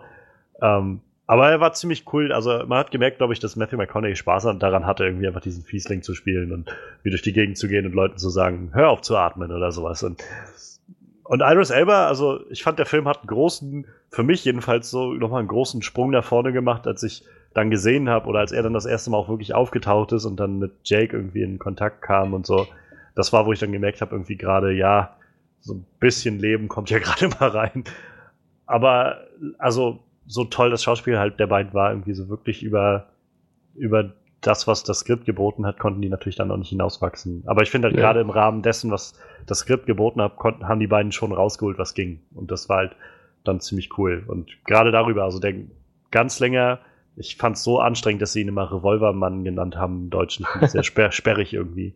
Ähm, ja, ah, das Problem ist, Ganzlinge hat halt einfach keine richtige Übersetzung, ne? Aber ich meiner Meinung nach hättest du es auch dabei lassen können. So. Ja. Ich meine, in den Büchern steht halt auch immer Revolvermann, da, da gewöhnst du dich halt irgendwann dran, aber Ganzlinger ist halt ist halt anders so, ne? Ich ja, weiß ja. nicht. Das lässt sich halt schwer übersetzen. Aber ja, also das war auch das, was du vorhin meintest schon so ein bisschen. Also die ganz länger Sachen waren halt ganz nett anzusehen. So, das war halt und das hat dann halt auch ein bisschen Charakter bekommen, zu sehen, dass er halt was er so drauf hat irgendwie mit seinen Knarren und wie er damit so umgeht, so dieses schnelle Nachladen, so diese ganzen Sachen. Wie gesagt, dieser coolste Shot für mich war wirklich der aus dem Trailer auch schon, wo er dann da steht und irgendwie so alles gerade ausgrenzt, so ein bisschen äh, hört, wie der Wind irgendwie gerade weht und was weiß ich und hört, wo dann der Typ lang geht und dann einfach nur so ohne zu gucken seine Knarre seitlich hält und abdrückt und dann dem äh, Kopfschuss da verpasst, dem Minion, der da lang lief, was weiß ich.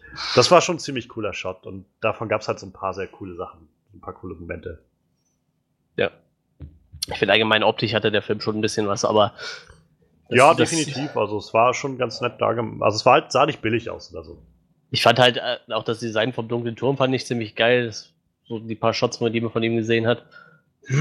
Ich, äh, ja, Aito selber sah halt echt sehr, sehr cool aus als, als Ganzlinger. So, man, ich finde, so auch anhand seiner Klamotten konnte man halt sehen, dass er, dass er schon viel erlebt hat, würde ich sagen. So, so sein abgewetzter Mantel, den er damit ja. rumschleppt und so. Ich fand halt, die, dass sie die Story von den Colts aufgegriffen haben, relativ cool. Also das ist halt auch in den Büchern so, dass sie aus Arthurs Schwert geschmiedet, aus Excalibur quasi geschmiedet wurden.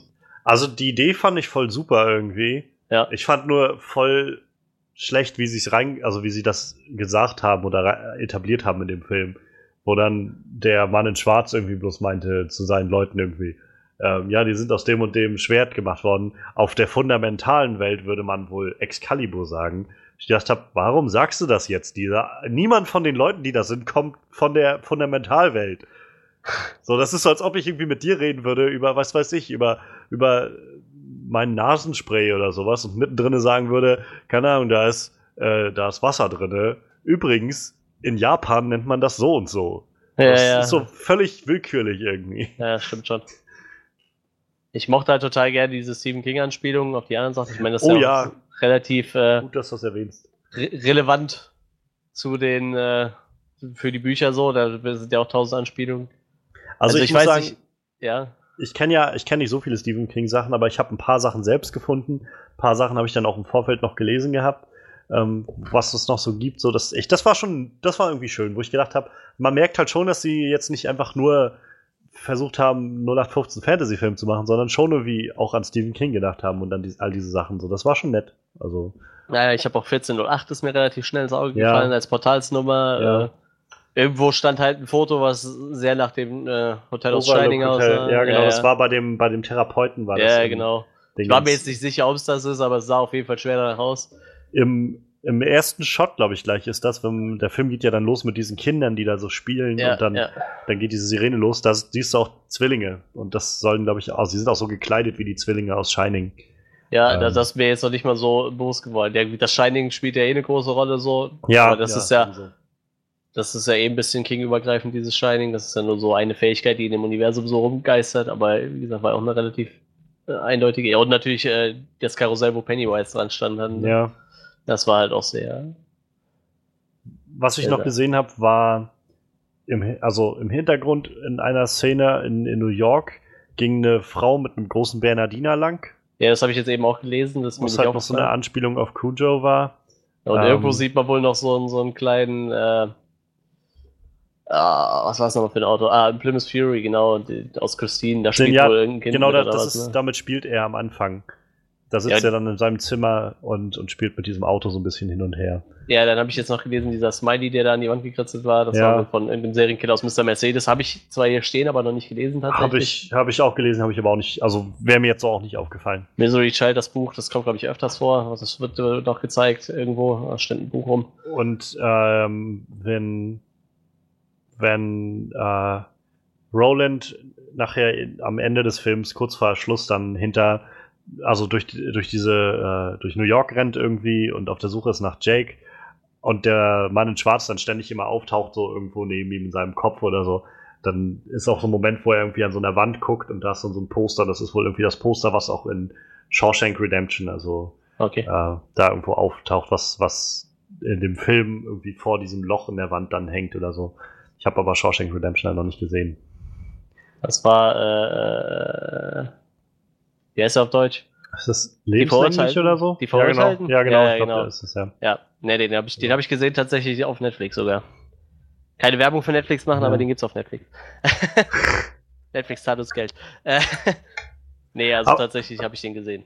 Aber ja, das fand ich auch ziemlich cool. Also das war schon schön zu merken, dass sie da irgendwie viel, viel Gedanken irgendwie reingesteckt haben, das auch irgendwie alles Ja. damit reinzumachen und so. Schade dass sie es halt an anderen Stellen nicht mit reingebracht haben, die so viel Gedanken. Ja, das fand ich auch nicht schlecht. Immerhin. Äh, was fand ich denn noch ganz gut? Dass ich es optisch gut fand, habe ich schon gesagt. Äh, den, den Kinderdarsteller fand ich recht austauschbar. Der hat ne, Ja. nicht so. Jackie Earl Haley war noch schön zu sehen. Ja, stimmt. Das ist immer nett, wenn man den irgendwo sieht. Der, ich finde, der wird auch echt zu selten gebucht. So, ich mag den echt gerne. Ich mochte den sogar, auch wenn mich dafür jetzt einige hassen, in diesem Remake von äh, Freitag der Drei, äh, von äh, Nightmare on Elm Street. Der Film war halt nicht gut, aber ich mochte ihn als Freddy Krüger. Der war schon eigentlich ziemlich cool. Wie gesagt, ich, ich sehe ihn immer noch relativ gerne. Auch der hat doch relativ viel gemacht, was ich einfach nicht gesehen habe, sehe ich gerade. Naja, egal. Ja, nichts Großes, aber glaube ich so wirklich, oder? Ja, ich weiß nicht, wie groß die Rollen sind, aber London Has Fallen war ja noch relativ gut. Ne? Äh, Birth of Nation habe ich nicht gesehen, Criminal Activities kenne ich nicht, Robo Robocop Ja. habe ich gesehen, kann ich mich nicht mehr dran erinnern. Lincoln habe ich nicht gesehen, Dark Shadows habe ich gesehen. Stimmt, da hat er mitgespielt, erinnere ich mich sogar dran.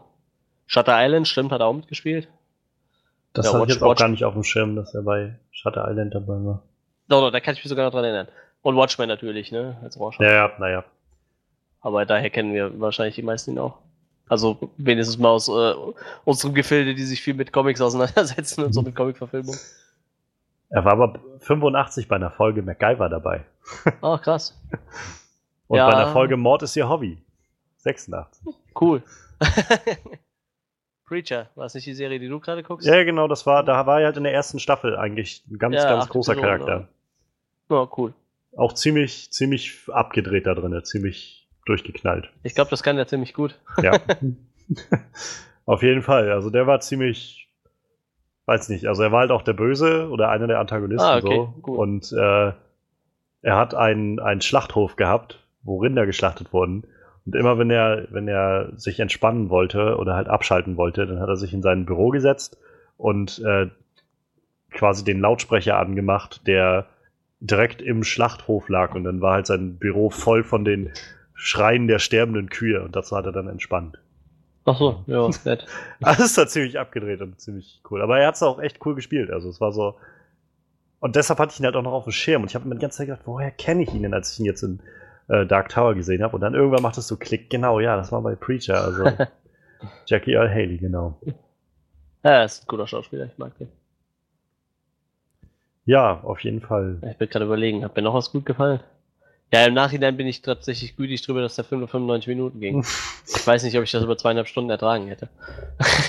Es gab halt so Momente, die ganz nett waren, so, wo ich halt immer gedacht habe, wenn man das jetzt anders kontextualisieren würde, wäre das schon irgendwie nett. Also ich fand, keine Ahnung, ich fand zum Beispiel für sich betrachtet den Moment äh, ganz, ganz witzig irgendwie, als dann Roland mit, mit Jake dann, wo sie dann das erste Mal in unserer Welt waren und so. Das war irgendwie ganz witzig. Da haben so ein paar Gags funktioniert und so. Achso, zum Beispiel, was ist das? Zucker. Ja, oder halt auch Ja, einfach, sie, sie haben Hepatitis A, B, C und irgendwie, keine Ahnung, so. Oder keine Ahnung, bin ich jetzt geheilt und solche Sachen. Das war auch ein bisschen sehr klischeehaft. Ich habe auch sowas schon öfters mal gesehen. Ja, klar. Äh, aber es war irgendwie ganz witzig. Nur hatte ich da auch wieder das Gefühl, letztendlich passte das nicht in den Rest des Films so, vom Ton her irgendwie. Ja, der war stimmt. vorher, der war halt nicht witzig, also nicht wirklich auf Witz angelegt davor. Und dann gab es einfach so eine Szene, die einfach so wie, hey, übrigens, unsere besten Gags, alle jetzt hier. Und dann war es wieder vorbei. Und fand, also ich fand es halt nicht sehr, nicht sehr in sich schlüssig so. Aber wie gesagt, für sich gesehen waren dann diese Szenen immer manchmal ganz nett. So. Ja, stimmt.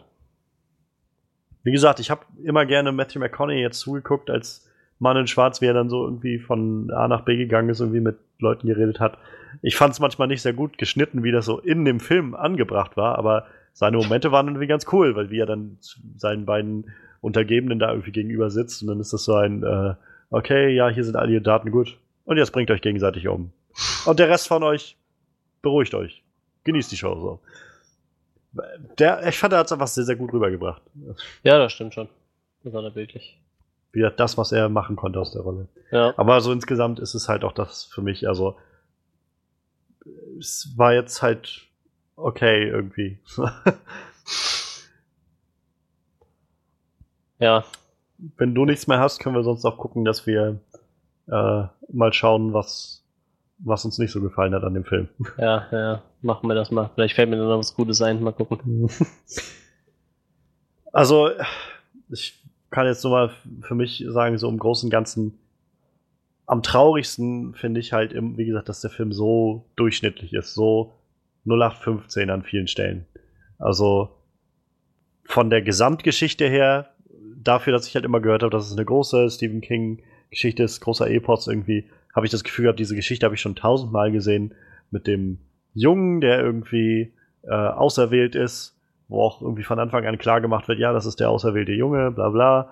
Und irgendwie, ah, dann ging es gleich weiter mit seinem Stiefvater, wo er das erste Mal aufgetaucht ist und sofort mir so in den Hals gedrückt wurde. Übrigens, das ist sein Stiefvater und sein Stiefvater ist ein Arschloch. Ja, So. ja, ja. Wo ich aber selbst dann sagen musste, es gab Momente, wo ich eigentlich mit den Stiefvater verstanden habe. Also wo er irgendwie, der Junge also prügelt er auf irgendwen ein in der Schule und kommt dann auch noch mit sowas, mit seinen Geschichten von wegen, ja, das gibt's alles, das ist alles echt und so. Und wo ich gedacht habe, wenn mir irgendwie ein Kind und auch mein Kind das erzählen würde, so sehr ich meinem Kind vertraue, ich würde auch sagen, vielleicht sollten wir dich mal zur Therapie schicken. Ja, ja, ja stimmt. Und aber der Vater ist der Stiefvater ist natürlich dann der Böse und will dann irgendwie diesen Sohn nicht da haben oder was weiß ich. Und das fand ich halt so klischeehaft. Und das hat ja auch nirgendwo hingeführt.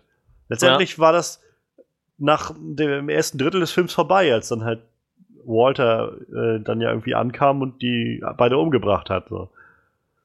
Und ja, das ist halt, wie gesagt, das fand ich halt so klischeehaft irgendwie dann auch, was sie halt aus dem Mann in Schwarz überhaupt gemacht haben. So, ja, irgendwie sehr charismatisch und sehr, das, was halt Matthew McConaughey da rausholen konnte, hat halt sehr gut geklappt. Aber darüber hinaus war dieser Charakter für mich jetzt nicht mehr als halt ein böser Zauberer, was sie auch selbst sagen, ist irgendwie der böse Zauberer und irgendwie, ja, er will halt irgendwie Dunkelheit und über das Meer von Dämonen herrschen oder sowas, was auch immer er da gesagt hat.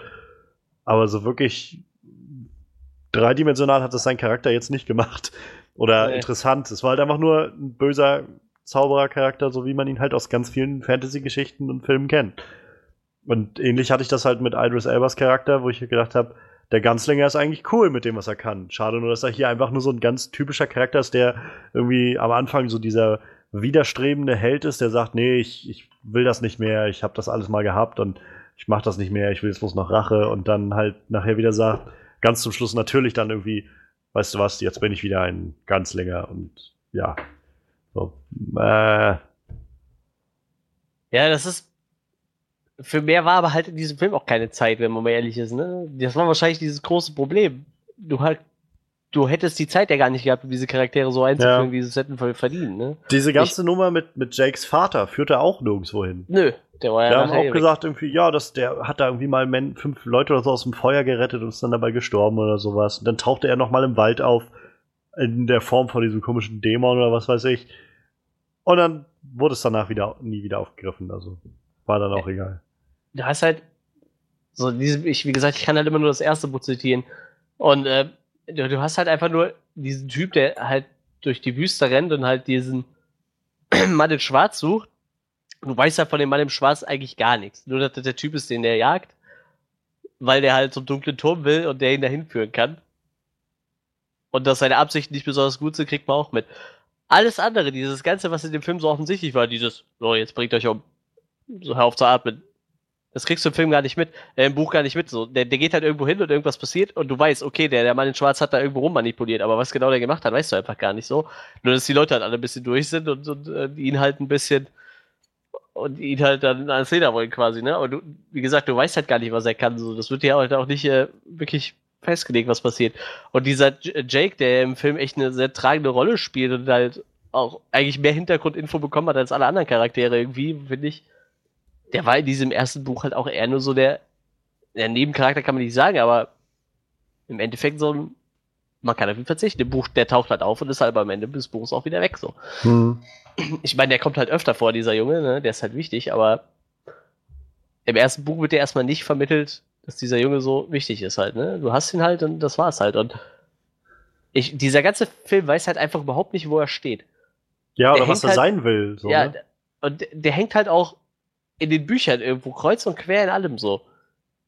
So im ersten Buch ist dieser Jake eigentlich schon tot und kommt einfach nur deshalb nach Midwelt, weil das ist so eine Reinkarnation von ihm. Der dann, und Roland läuft ihm mehr oder weniger nur, auch nur zufällig über den Weg. Dann gibt es halt einen anderen Teil, wo, wo, wo halt der spielt halt vorher, bevor er gestorben ist, und da ist er halt noch in seiner Welt und, und irgendwie dieses ganze, dieser ganze Film, der wandelt halt so durch alle Bücher und hat sich überall nur Mist rausgepickt. So, so total zusammenhangslosen Quatsch. Auch so diese Geschichte mit Rolands Vater, dass er halt nur noch von Rache getrieben ist, weil der Martin Schwarz seinen Vater getötet hat. Also, ich weiß nicht, ob das überhaupt stimmt, aber selbst wenn, ich habe halt. Also, ich, ich glaube, in keinem von diesen Büchern ist er wirklich nur von Rache getrieben und will den töten halt. Ne? Im Endeffekt geht es ja, halt immer nur um diesen Turm. Das ist halt das, was ich meine. Das fand ich halt einfach so klischeehaft. So dieser Charakter, der jetzt einfach so, nein, ich bin kein Ganzlinger mehr und so und dann zum Schluss doch wieder die Wende macht und so. Und selbst das haben sie dann irgendwie nicht clever ausgespielt. Also, dass er irgendwie Jake dann so widerwillig mitnimmt, weil er den halt, also weil Jake ihn dann wahrscheinlich zum Mann in Schwarz führt und all das, wo sie nachher schon rausfinden, dass, ähm, dass die ihr Shining-Radar haben. Also immer wenn Jake irgendwie sein ja, Shining einsetzt, wissen die, wo er ist und kommen dann dahin. Und selbst dann macht er sich noch, also selbst da habe ich gedacht, warum setzt ihr dann jetzt nicht das ein so und lockt den einfach an? nee, ihr müsst trotzdem noch eure komische Suche nachspielen und dann wieder dahin und in die andere Welt und so. So völlig unnütze Schritte die ganze Zeit. Und auch so, ich fand's halt auch so zum Beispiel, du hast vorhin auch schon gesagt, den, den Tom Taylor, den, der den Jake jetzt gespielt hat, den fandst du so austauschbar. Ja. Ich fand den halt auch, auch sehr, sehr nichtssagend so. Ja. Das hätte irgendwie jeder junge Schauspieler sein können. Im besten Fall halt noch besser. Ich hab, fand, er hatte zum Beispiel überhaupt keine Chemie mit der Mutter. Also ich hatte nicht einmal das Gefühl, dass das wirklich Mutter und Sohn sind oder so. Es waren halt für mich nur zwei Schauspieler, die da gerade irgendwie zusammen was gespielt haben. Ähm, und auch mit Roland hatte ich immer so das Gefühl, das war so ein total willkürliches Hin und Her. So mal, dass er irgendwie gesagt hat, von wegen, äh, keine Ahnung, du bist mir total egal, du bist nur so mein Mittel, damit ich zum, zum Walter komme. Und dann hast du diese Momente, wo er so aus dem Nichts irgendwie dann kommt, von wegen, hast du gut gemacht, Junge, oder sowas. Und, und dann aber im nächsten Szene ist es wieder völlig anders oder so. Und wo ich ja gedacht habe, das ist alles nicht flüssig und, und natürlich irgendwie. Es wirkt einfach nur so wie, irgendwie müssen wir die beiden jetzt ja noch aneinander äh, gewöhnen und nahebringen. Ja. Also ja, ja, machen wir da einfach noch so einen Halbsatz rein. Und ich weiß nicht, also ich fand das, ich fand es halt einfach nicht, nicht sehr aussagekräftig alles. Dadurch, dass ich halt auch nur den ersten Band kenne, bin ich halt auch überhaupt nicht warm geworden mit dieser ganzen Welt drumherum so. Weil im ersten Teil ist das halt nicht so Science-Fiction-mäßig irgendwie, ne? Ich meine, das ist ja mehr Western-mäßig, ne? Da rennt er die ganze Zeit durch die Wüste und trifft dann mal so, so kleine Städtchen, wo er da durchkommt. Und deshalb bin ich auch mit diesem ganzen Universum irgendwie überhaupt nicht warm geworden. So. Also ich meine, ich mochte eigentlich den Look von dem Ganzen ganz gerne. Das war halt so, es wirkte halt so ein bisschen postapokalyptisch, würde ich sagen. Ja. So. Ja, ja. Auch so die Leute, die dann da noch gelebt haben, in diesem kleinen Dörfchen, wo sie dann ankamen, das war ja letztendlich auch dann irgendwie wie so, die haben zwar Teleportationstechnologie oder irgendwie diese Portale und sowas, letztendlich leben die aber trotzdem sonst wie, naja, wie vor 100 Jahren oder so. Ähm, ich fand's, also ich fand's, das wieder die Sachen, die halt schick waren. Es sah schick aus, sie haben schicke Kostüme gehabt und so. Es war halt irgendwie nett gemacht, aber äh, es kam halt überhaupt nichts rüber. Ich habe auch da wieder das Gefühl gehabt, letztendlich, ich habe das doch alles schon mal gesehen. So, das ist doch überhaupt nichts Innovatives. Ja. Und dann, also auch dann so diese Sachen mit diesen komischen Dämonen, das war dann so, wo ich gedacht habe, irgendwie tauchte das am Anfang mal kurz auf und war dann zum Ende auch wieder keine Rolle mehr. Diese Nummer mit den Leuten, die irgendwie diese falsche Haut getragen haben, wo ich halt auch nicht so ganz sicher bin, was ich jetzt davon halten soll und warum der Mann in Schwarz unbedingt wollte, dass die jetzt alle aussehen wie in wie, wie Menschen. Das war mir jetzt auch nicht ganz geläufig. Wurde ja auch nicht aufgelöst, ne? ja, das, das ist dieses, Gib, gib dem Film eine Stunde mehr, du hättest einiges mehr erklären können. Ne? Ja. Ob es das besser gemacht hätte, weiß ich nicht, aber deshalb halt ich dich ja mehr aufbauen können ja, und so. Deshalb habe ich dich halt vor dem Podcast gefragt, ob du überhaupt irgendwie da mitgekommen bist, so. Weil für mich waren da schon so viele unschlüssige Sachen drin und ich habe immerhin einen von den Romanen gelesen. Du hast dann gar keinen gelesen, deshalb frage ich mich, ich glaube, ich habe halt gar nicht. Also ich glaube, dadurch, dass du halt wenigstens noch ein bisschen dich in dem Universum auskennst, siehst du halt noch viel mehr Ansatzpunkte, wo irgendwie was von da ja. kommt und von da kommt. Für mich war das jetzt wirklich einfach nur so wie Fantasy-Klischee Nummer eins, Fantasy-Klischee Nummer zwei und ja, letztendlich genau. baut es so auf und führt auch da wieder hin. Also diese ganze Geschichte von, er äh, geht dann irgendwie in die Mitwelt, kommt dann wieder mit äh, Roland und letztendlich wird er dann nochmal entführt am Schluss und Roland rettet ihn dann in, in, der Mitwelt irgendwie. Das war so, okay, ja, es war irgendwie sehr vorhersehbar, dass das passiert.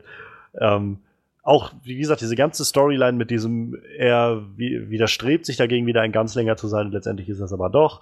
Er, äh, Jake ist der auserwählte Junge. Das war alles so vorhersehbar, alles habe ich schon irgendwo gesehen. Das hätte auch für mich, finde ich, ein, äh, weiß ich, das hätte so ein Film sein können, der so direct to äh, TV gemacht wurde und jetzt halt einfach ein bisschen teurer war, so vom Aussehen her. Aber viel mehr dran war jetzt irgendwie nicht, hatte ich das Gefühl. Es war halt auf keinen Fall ein Epos so. Ich, ich kann halt auch überhaupt nicht nachvollziehen, wie Stephen King sagen kann, den Film, der Film hat ihm gefallen, so. Also, ja, ja. ganz im Ernst, so. Ich, vielleicht hat er nur Setbilder gesehen und hat gesagt, ja, sieht cool aus, so, aber wenn er den Film ernsthaft gesehen hat, so, ich meine, er hat öfter gesagt, dass er mehr oder weniger zu der dunklen Turm von seinen Fans gezwungen wurde, so. Aber trotzdem hat er gesagt, das ist so sein Lebenswerk irgendwie und es kann einem nicht so am Arsch vorgehen, aber vorbeigehen, dass man sagen kann, oh, der Film, der war, der war echt ja. gut. Wie gesagt, also Idris Elba wegen mir guten Job abgeleistet und Matthew McConaughey mit Sicherheit auch, aber ganz im Ernst, kann mir doch keiner erzählen, der den Film gut fand. Äh, ich habe schon viele Kommentare gelesen von Leuten, die das halt einfach, die so auch von wegen meinten, ja, man, das gehört auch nicht einfach zur Fantasy-Vorlage, man muss es auch einfach als Film sehen, wo ich halt auch definitiv dafür bin. Ich finde, man sollte nicht alles immer ja, nur auf, auf die Bücher stützen und sagen, das war aber alles im Buch so. Finde ich auch nicht, ist kein gutes Argument. Es sollte an sich einfach ein guter Film sein am Ende. Valerian hatten wir das ja schon mal, das Beispiel, wo, so, wo wir so meinten, naja, ja, wer weiß, wie es jetzt im Comic ist, aber letztendlich scheißegal, wie es im Comic ist. Hauptsache, es ist als Film irgendwie fu funktionieren. Das gleiche macht Marvel ja auch. Also, ja, mein Age of Ultron hatte nichts mit Age of Ultron in den Comics zu tun oder sowas. Und naja, so, so oder so, es muss halt ein guter Film sein. Und ich fand an sich war es jetzt einfach kein, kein wirklich guter Fantasy-Film. So, es war halt einfach nur ein klischeehafter Fantasy-Film. So als ob jemand sich gedacht hat, okay, wir nehmen jetzt irgendwie uns diese Elemente aus dem Stephen King-Universum, die es ja da scheinbar gibt, und packen das halt so auf diese typische Fantasy-Schablone, die wir haben. Ja, irgendwie schon. Dazu wird das Ganze halt noch ausgeschmückt mit so ein paar Kleinigkeiten, die mir halt immer mehr Fragen aufwerfen. Ähm, auch gerade zum Schluss, also ich fand, der Film fiel dann im dritten Akt so ein bisschen sehr auseinander. Ja. Ähm, mit diesem ganzen, also keine Ahnung, irgendwie. Ich habe immer noch nicht, so, noch nicht so ganz verstanden, wie diese Maschine jetzt da funktioniert haben soll von dem äh, Mann in Schwarz. Irgendwie, dass er da Kinder reinsteckt und aus ihrem Kopf kommt dann irgendwie ihre Fantasie raus oder was weiß ich, was das sein sollte. Ja, ich habe auch keine Ahnung. Ähm, dann halt dieser ganze Kampf, den Roland da unten gemacht hat, was ja irgendwie nett aussah, aber wenn man dann so überlegt, keine Ahnung, na, weiß ich nicht, Viertelstunde vorher muss äh, Jake ihm erklären, was eine Cola ist und was Zucker ist und so. Na. Aber irgendwie so ein, so ein Gaskocher oder so, so eine kleine Gasbuddel, das weiß er natürlich, was das ist. Und wirft ihn dann da runter und schießt drauf und alles explodiert oder sowas. So. Solche Kleinigkeiten. Und vor allem hatte ich das Gefühl, das letztendliche Ende von dem Ganzen, wie er dann halt Roland besiegt, äh, wie Roland dann Walter besiegt hat, so, und alles, was da passiert ist, das war so innerhalb von einer halben Minute irgendwie vorbeigefühlt. Das war so ein, ähm, er schießt dann auf, auf Walter und diese Kugel prallt dann irgendwie an seiner anderen Kugel ab und Walter wird dann tatsächlich getroffen. Übrigens bin ich auch noch, mir noch nicht so ganz sicher, was jetzt eigentlich seine Kräfte konkret sind. Das wurde jetzt auch immer nur so, er konnte halt immer in verschiedenen Szenen verschiedene Sachen. Ja. Ähm, mal konnte er halt irgendwie die Mutter in, in Flammen setzen oder was weiß ich. Die war ja dann nur noch ein Haufen Asche nachher. Dann konnte er Leuten befehlen, was sie tun sollen. Und dann konnte er irgendwie einfach Glas anhalten in der Luft und was weiß ich. Feuer erzeugen mit seiner Hand oder ich habe keine Ahnung. Naja, und dann, dann ist er irgendwie tot und dann ist es so ein, hey, Junge, äh, er schießt irgendwie kurz rein, macht irgendwie eine Handfessel ab und der Junge kann sofort aufspringen und losrennen. Und äh, dann schießt er noch einmal rein und alles explodiert da drin. So innerhalb von einer Sekunde. So explodierte dieser ganz, diese ganze Station oder was das war. Ja. Und ja, und dann zum Schluss kommt dann diese Auflösung mit, ja, dann, ich muss zurück, das weißt du, oder? Ja. Komm doch mit mir. Okay. So, kein, kein Moment der Trauer für seine Mutter, die gestorben ist oder sowas. Einfach nur ein, ja, ich schätze schon, ich habe ja hier nichts mehr dann gehe ich jetzt mit dir. Und epischer Moment. So, und fand ich überhaupt nicht überzeugend. Wie gesagt, es fiel so alles für mich auseinander am Schluss da. Ja, muss ich dir zustimmen. Also, wie gesagt, ich. Äh und ich, wie gesagt, was du auch schon meintest, irgendwie, der Film steht halt irgendwie, also weiß nicht, wo er steht. Ich finde halt noch viel mehr, der Film weiß halt gar nicht, was er sein will. Also, wie gesagt, es gibt dann so diese, im Großen und Ganzen hast du irgendwie dieses, Abenteuer-Fantasy-Feeling, vor allem irgendwie mit diesem jungen Darsteller in, in, der Hauptrolle und halt so wirklich als Kinderabenteuer, Jugendabenteuer, irgendwie so würde ich sagen. Young Adult, so in die Richtung. Und dann hast du aber auch ständig diese Stephen King-Anspielung, wo ich auch immer denke, für welches Publikum macht ihr das hier jetzt eigentlich gerade? Also ich meine, wenn ihr das jetzt wirklich aufzieht, wie so ein, naja, das soll halt für diese junge Generation sein, die halt das, naja, die halt irgendwie darauf anspringt, dann können die wirklich was mit den ganzen Stephen King-Anspielungen an, anfangen? Oder macht ihr das halt einfach als einen wirklichen Fa Film für die Stephen King-Fans und so? Aber dann ist das halt einfach ein völlig falscher Ton, den ihr da habt. Und dann gibt's halt noch einfach zum Schluss diesen Moment, wie gesagt, wenn er dann da irgendwie in die andere Welt kommt und dann gibt's auf einmal so, ein, so eine, weiß ich, zehn Minuten, Viertelstunde, die auf einmal lustig sein soll, wo ich denke, irgendwie, das passt doch jetzt auch gerade überhaupt nicht hier rein. Und so viele, ja, wie du schon meinst, so wenig Zeit, irgendwie so viele unbeantwortete Fragen ja, und, ja, ja. und oder so Handlungsstränge, die einfach fallen gelassen werden.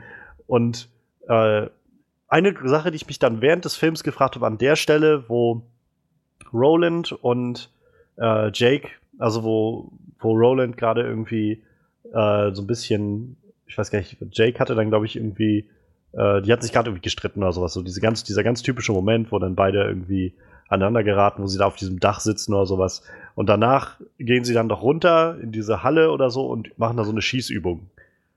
Und dann reden, sprechen sie auch zusammen auch hier von wegen, wer mit den, äh, man, ich ziele nicht mit meinen Augen, ich ziele mit meiner Hand oder sowas, denn wer mit den Augen zielt, hat das Gesicht seines Vaters vergessen, bla bla bla. Ja, Dieses genau. ganze zusammen das durchsprechen, das wird so als epischer Moment inszeniert und so. Und dann stehen sie dabei und schießen dann so Dosen und Flaschen um und was weiß ich. Und das war, wo ich so gedacht habe, an dem Moment, also zum einen frage ich mich entweder, führt das jetzt noch wohin, dass Jake jetzt gerade lernt, wie er, wie er schießt, damit er zum Schluss dann irgendwie die Waffe greifen kann und dann irgendwie auch äh, genau. links schießt. Das passierte dann aber nicht. Aber auch äh, unab, äh, un, ja, abgesehen davon, unabhängig davon, war so mein Gedanke, was, was, also wenn das jetzt hier wirklich für Kinder und Jugendliche gemacht ist, was ist denn jetzt hier gerade die Botschaft in dem Film? Einfach nur zu sagen, Kinder, Schusswaffen sind verdammt geil so, das war halt so ein bisschen manchmal das, was bei mir rauskam, wo ich gedacht habe, hätte man jetzt von Anfang an einen düsteren Ton gewählt, das Ganze eher auf ein erwachsenes Publikum abgezielt, halt ein Epos da draus zu machen, dann wäre das, glaube ich, noch anders rübergekommen. So war das jetzt irgendwie so ein, ah, du bist ein Junge, ein kleiner Junge, du rennst hier mit mir rum, pass mal auf, ich zeig dir mal, wie man richtig umherballert, was man, was man ziemlich cool machen kann, weil so geht man äh, mit Leuten um und so. Also ich weiß nicht. Ich, das hat mir auch noch mal so ein paar Fragezeichen beschert. Ja, Heu ich glaube, der Film war voll mit Fragezeichen. Wie gesagt, ich, ich glaube, dem Film hätte echt so, sagen wir ein Stündchen, hätte dem wahrscheinlich echt gut getan. Ja, ich, also ich, Stündchen, wenigstens fürs Erklären von den Dingen. Ich, ich für meinen Teil glaube, ich hätte einfach am meisten damit anfangen können mit dem Film, wenn er wirklich einen anderen Ton gehabt hätte. Ja. Für mich so insgesamt glaube ich funktioniert einfach diese dieser Young Adult Ton nicht. Also sie hätten, Ja, das ist auch nicht das, was die Bücher anschlagen, glaube ich. Also würde ich mal behaupten. Ist halt, wenn du mich fragst, hätten sie ein bisschen, ein bisschen erwachseneren Ton anstreben können. Also ich meine, es ist genremäßig halt noch ein bisschen was anderes, aber wenn ich so an den Herr der Ringe denke oder sowas. Nicht von der Inszenierung an sich, aber so vom Ton her. Das ist halt schon deutlich nicht einfach ein jugendlichen Ding gewesen oder so. So wie, was ich, Percy Jackson oder sowas. Ich finde, so ein bisschen hat mich das daran zum Beispiel erinnert. Ja. Der jetzt der Film so an Percy Jackson oder sowas. Wo ich denke, das sollte nicht sein, glaube ich, bei dem Stephen King Buch von dem ja, Ausmaßen so. so. Und dann lieber halt sich an Herr der Ringe oder sowas orientieren. Und ja, dann kommt zwischendurch aber immer diese zwei, drei äh, Szenen, die wieder ein bisschen horrormäßig sein sollten. Ne? Ja, genau. Mit diesen Dämonen und so. Und dann hättest du das halt auch richtig auskosten können, diese Momente. Ja. So, dann hätte das halt nicht irgendwie einen komischen Ton abgemacht oder wäre ins Nichts verlaufen, sondern man hätte das Ganze so aufziehen können. Einfach zu sagen, ja, genau, pass auf. Ähm, es ist, wir fangen vielleicht gleich mit dem Ganzlinger halt an oder sowas. Und der Junge kommt halt dann, wir sehen dann aus seiner Perspektive, wie er den Jungen findet oder sowas. Ja, Und, so wie das erste Buch ist. ja, so zum Beispiel, ja. Oder wenn ich halt zum Beispiel jetzt wie, sowas denke wie Logan. Da war auch ein kleines Mädchen die ganze Zeit dabei als Sidekick. Und trotzdem war es halt nicht so, dass du das Gefühl hattest von, oh, das ist gerade alles so, so ganz klischeehaft und irgendwie halt, oh, guck mal, der kleine Junge und das kleine Mädchen oder sowas.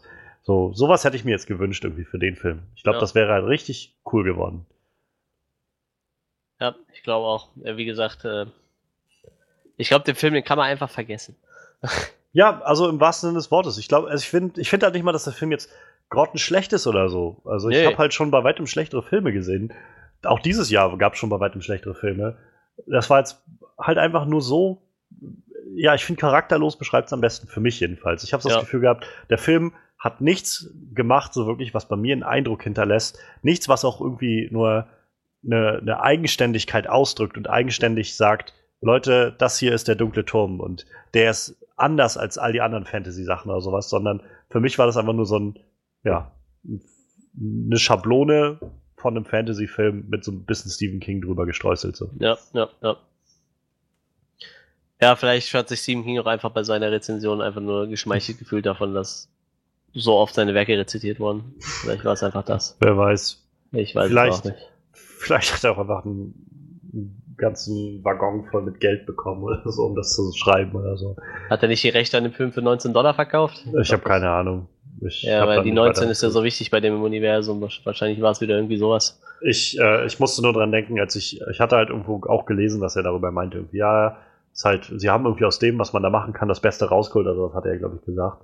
Und äh, ich musste halt daran denken, wie letztes oder vorletztes Jahr der letzte äh, Terminator-Film kam und im Vorfeld noch immer die Trailer und, und so Featurettes angelehnt waren mit äh, James Cameron, der die ersten beiden Filme gemacht hatte. Und ja. dann da saß und dann gesagt hat, so, dieser Film, der ist wieder für alle was und äh, der wird, der führt das Franchise wieder zurück zu den Wurzeln und zu den, es wird es wieder so episch machen, wie das im zweiten Film auch war und so. Und es ist, ist halt für jeden Terminator-Film genau das Richtige und sowas. Und letztendlich war der Film, also lässt sich drüber streiten, aber ich glaube, es ist einer der schlechtesten Terminator-Filme, die es so gibt. Also ja. jedenfalls nicht so gut wie der zweite, bei weitem nicht. Oder der ja, erste. Klar. So, und das war, wo ich gedacht habe, letztendlich die werden sich schon einfach irgendwie die Leute raussuchen, die das sagen können. Und äh, naja. Ja, ich, äh, ich weiß nicht, wollen wir, wollen wir jetzt noch weiter den Mund fusselig reden oder ist es das nicht wert? nee, ich glaube, das ist nicht wert. Ja. Ach so, eine Sache noch, was, was ich vorhin noch sagen wollte, was so die visuellen Dinge angeht. Ähm, ich fand's halt schon, also man hat schon gemerkt, dass sie da irgendwas reingesteckt haben.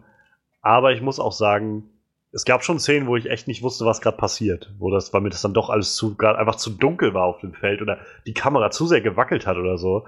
Also dieser Moment, wo äh, Jake in dieses Haus reinkommt und äh, dieses, an diesem Portal ist und dann wird er irgendwie von diesem Holzdämon angegriffen oder was das ist. Ich habe da nicht durchgesehen, was da gerade passiert. Nö, ich auch nicht. Das war einfach nur irgendwie Holz zu sehen. Und so. irgendwann wurde dann mal dazwischen geschmissen, ja, sein Shining hat das besiegt. Ja, ah, ja. Okay. Cool, dann haben wir das jetzt auch geklärt. Das sind halt genau diese Sachen. Es wird überhaupt nicht aufgedröselt, wie überhaupt irgendwas funktioniert. Es wird einfach so, ihr habt das The Shining, das macht jetzt alles, das ist der Böse, der ist Magier und deshalb kann der auch alles. Äh, mehr müssen wir dazu eigentlich nicht sagen. Ja, ja. Ja, nee, äh, ja, lass uns, lass uns, lass uns unser äh, Resümee ziehen, damit wir jetzt nicht noch mehr Zeit auf einen Film versch äh, verschwenden, den wir sowieso in ein paar Monaten nicht mehr auf dem Schirm haben werden. Ja, Sehe ich auch so. so soll ich zur Abwechslung mal anfangen? Ja, fang du doch mal an. Ja, ähm, als, als äh, Fan von Stephen King und äh, auch Fan vom Dunkelturm war ich dann doch äh, ziemlich enttäuscht von dem Film. leider, wie gesagt, ich habe leider auch nicht mehr viel erwartet nach den Kritiken und nach der Bekanntgabe der Länge. Die Länge, die hat, wie gesagt, ich finde die Länge, die hat auch jetzt im Film echt äh, nicht gut getan. Also dem hätte tatsächlich auch so wie er ist, hätte ihm wahrscheinlich eine halbe, dreiviertel Stunde echt ein bisschen mehr gegeben. Also allein schon die Erklärungsnot. Für jemanden, der gar keine Ahnung von dem Universum hat, der wurde jetzt in irgendwas reingeschmissen. Ich meine, theoretisch wurde ja nicht mehr erklärt, was das Shining ist, ne? Also. Ja. Wenn du jetzt nicht gerade Shining gesehen hast und es daher weißt oder dich mit Stephen King auskennst, woher willst du das wissen? Da, du hast halt das Gefühl, es ist für Stephen King-Fans gemacht, aber im Endeffekt hast du auch das Gefühl, äh, wie du schon sagtest, das Genre passt halt überhaupt nicht dann, ne? Manchmal kommen halt irgendwelche Horrorelemente rein und dann Ah, ganz komisch. Total verwirrt, der Film. Ähm, ja, bis auf Idris Elba und Matthew McConaughey und die Optik des Films, die mir so stellenweise ziemlich zugesagt hatte, dieses ganze Ganzlinger-Ding, kann ich dem Film halt echt nicht viel abgewinnen. Und ich denke mal, ich lande dann irgendwo so bei dreieinhalb von zehn. Ja, ich äh, ja, was kann ich sagen? Ich habe nicht viel erwartet von dem Film. Ich glaube, das kam dann schon so ein bisschen raus. Und ich habe auch eigentlich nicht so viel, ja, nicht so viel bekommen. Also ich habe ziemlich das bekommen, was ich erwartet habe, nämlich nicht viel. Und äh, 0815 Fantasy halt. Und an sich ist das halt nicht schlimm, wenn man sagt, der Film ist jetzt halt nur Durchschnitt, sag ich mal. Für mich zieht's halt einfach runter, dass es halt eigentlich so eine scheinbar sehr, sehr große und epische Vorlage für das Ganze gibt. Und das war halt auch der größte Punkt, wo ich mich irgendwie daran gestört habe, als ich da rausgekommen und gedacht habe, nicht nur, dass ich das gerade alles schon mal gesehen habe, eigentlich sollte das doch irgendwie eine wirklich großartige Sache sein, oder nicht? Eine wirklich epische Sache sein und mir vor allem innovative neue Sachen bieten und nicht einfach nur sagen, übrigens, äh, das, was ihr alles schon mal gesehen habt in anderen Fantasy-Filmen, das haben wir hier auch wieder. Das kriegt ihr jetzt nochmal aufgetischt. Ja, genau. Lauwarm. Das, das macht mich halt am traurigsten irgendwie an der ganzen Sache. Und davon ab, ja, ich, wir haben es gerade alles aufgedröselt. Ich fand halt ein paar Schauspieler gut. Ich fand aber auch viele einfach sehr, sehr nichtssagend. Ja. Ähm, und vor allem die Story läuft halt einfach so vorhersehbar vor sich weg und fällt am Ende so ein bisschen auseinander. Es wird sich nicht Zeit genommen, um halt wichtige Sachen nochmal irgendwie weiter zu erforschen oder Charaktere zu erforschen. Und es bleibt halt einfach nur durchschnittlich farblos und, und charakterlos für mich. Und das ist halt nicht so schön. Deshalb, also ich bin, glaube ich, immer noch ein bisschen besser weg als du. Also ich finde halt, er ist wirklich Durchschnitt eher mit Tendenz nach unten. Ich bin dann so bei viereinhalb von zehn. Aber auch das ist so, wo ich denke, den Film muss man, also den muss man garantiert nicht im Kino sehen. Und selbst wenn man ihn, ja, wenn man ihn nicht gar nicht sieht, ist es auch nicht schlimm. ja. Ist halt sowas, wo ich sage, so einen Film, so einen Film von der Art habe ich früher halt gesehen, wenn ich irgendwie mit meiner Schwester oder so zusammen, äh, wenn wir nachmittags saßen oder abends mal saßen und auf Super RTL geguckt haben. Und da lief dann halt sowas wie, weiß ich, äh, die Unicorn und der Aufstand der Elfen oder, oder ja. äh, Kampf der Kobolde oder sowas. Also, übrigens, kommentiert gerne, wenn ihr die beiden Filme kennt. Das, ich frage mich immer, ob das viele Leute kennen oder nicht, aber äh, so halt so völlige Direct-to-Video-Sachen, so, wo man weiß, irgendwie, ich muss jetzt nicht viel erwarten, aber es ist halt irgendwie netter, also einfach so ein nettes Angucken für nebenbei so. Und genau das Gefühl hatte ich jetzt von dem so, das, aber das sollte es eigentlich nicht sein für einen Stephen King-Film. Ja, das ist so. Naja. Auf jeden Fall, wir freuen uns, dass noch jemand zugehört hat. Ähm, wenn euch das hier gefällt, dann gerne, gerne abonnieren, entweder bei Soundcloud, da findet ihr den Onscreen Podcast, oder bei iTunes. Das wäre sogar, also wenn ihr sowieso iTunes und Apple Sachen und sowas benutzt, dann äh, ist das sowieso cleverer. Da kann man am einfachsten drauf zugreifen. Und vor allem könnt ihr da super gut äh, bewerten und reviewen. Das ist mal voll super, weil dann könnt ihr da, könntet ihr anderen Leuten zeigen, zum Beispiel, übrigens, coole Nummer. Ähm, hilft uns ungemein. Davon ab, guckt auch gerne bei äh, unserer Website mal lang, onscreenreview.de. Da findet ihr alles, was wir so machen. Also da sind alle Podcasts hochgeladen, alle Recaps so von Serien. Wir sind auch gerade dabei, so ein bisschen Game of Thrones zu besprechen. Wir haben aber auch schon American Gods und Preacher äh, besprochen. Nee, Preacher noch nicht, das kommt noch, aber wir haben American Gods besprochen.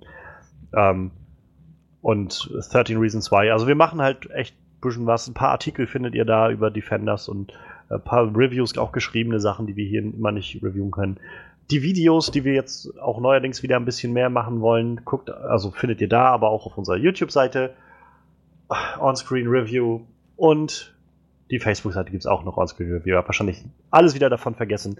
Deshalb gibt es das auch alles in der Beschreibung zu dem Track hier. Also keine Sorge. Findet ihr auch da alle Links, wenn euch das gefällt. Gut, nächste Woche. Weiß ich gar nicht, was wir nächste Woche machen. Irgendwas. Wir finden schon irgendwas. Ansonsten äh, hören wir uns hoffentlich bald wieder. Und lasst es euch gut gehen. Wir freuen uns auf euch. Macht's gut.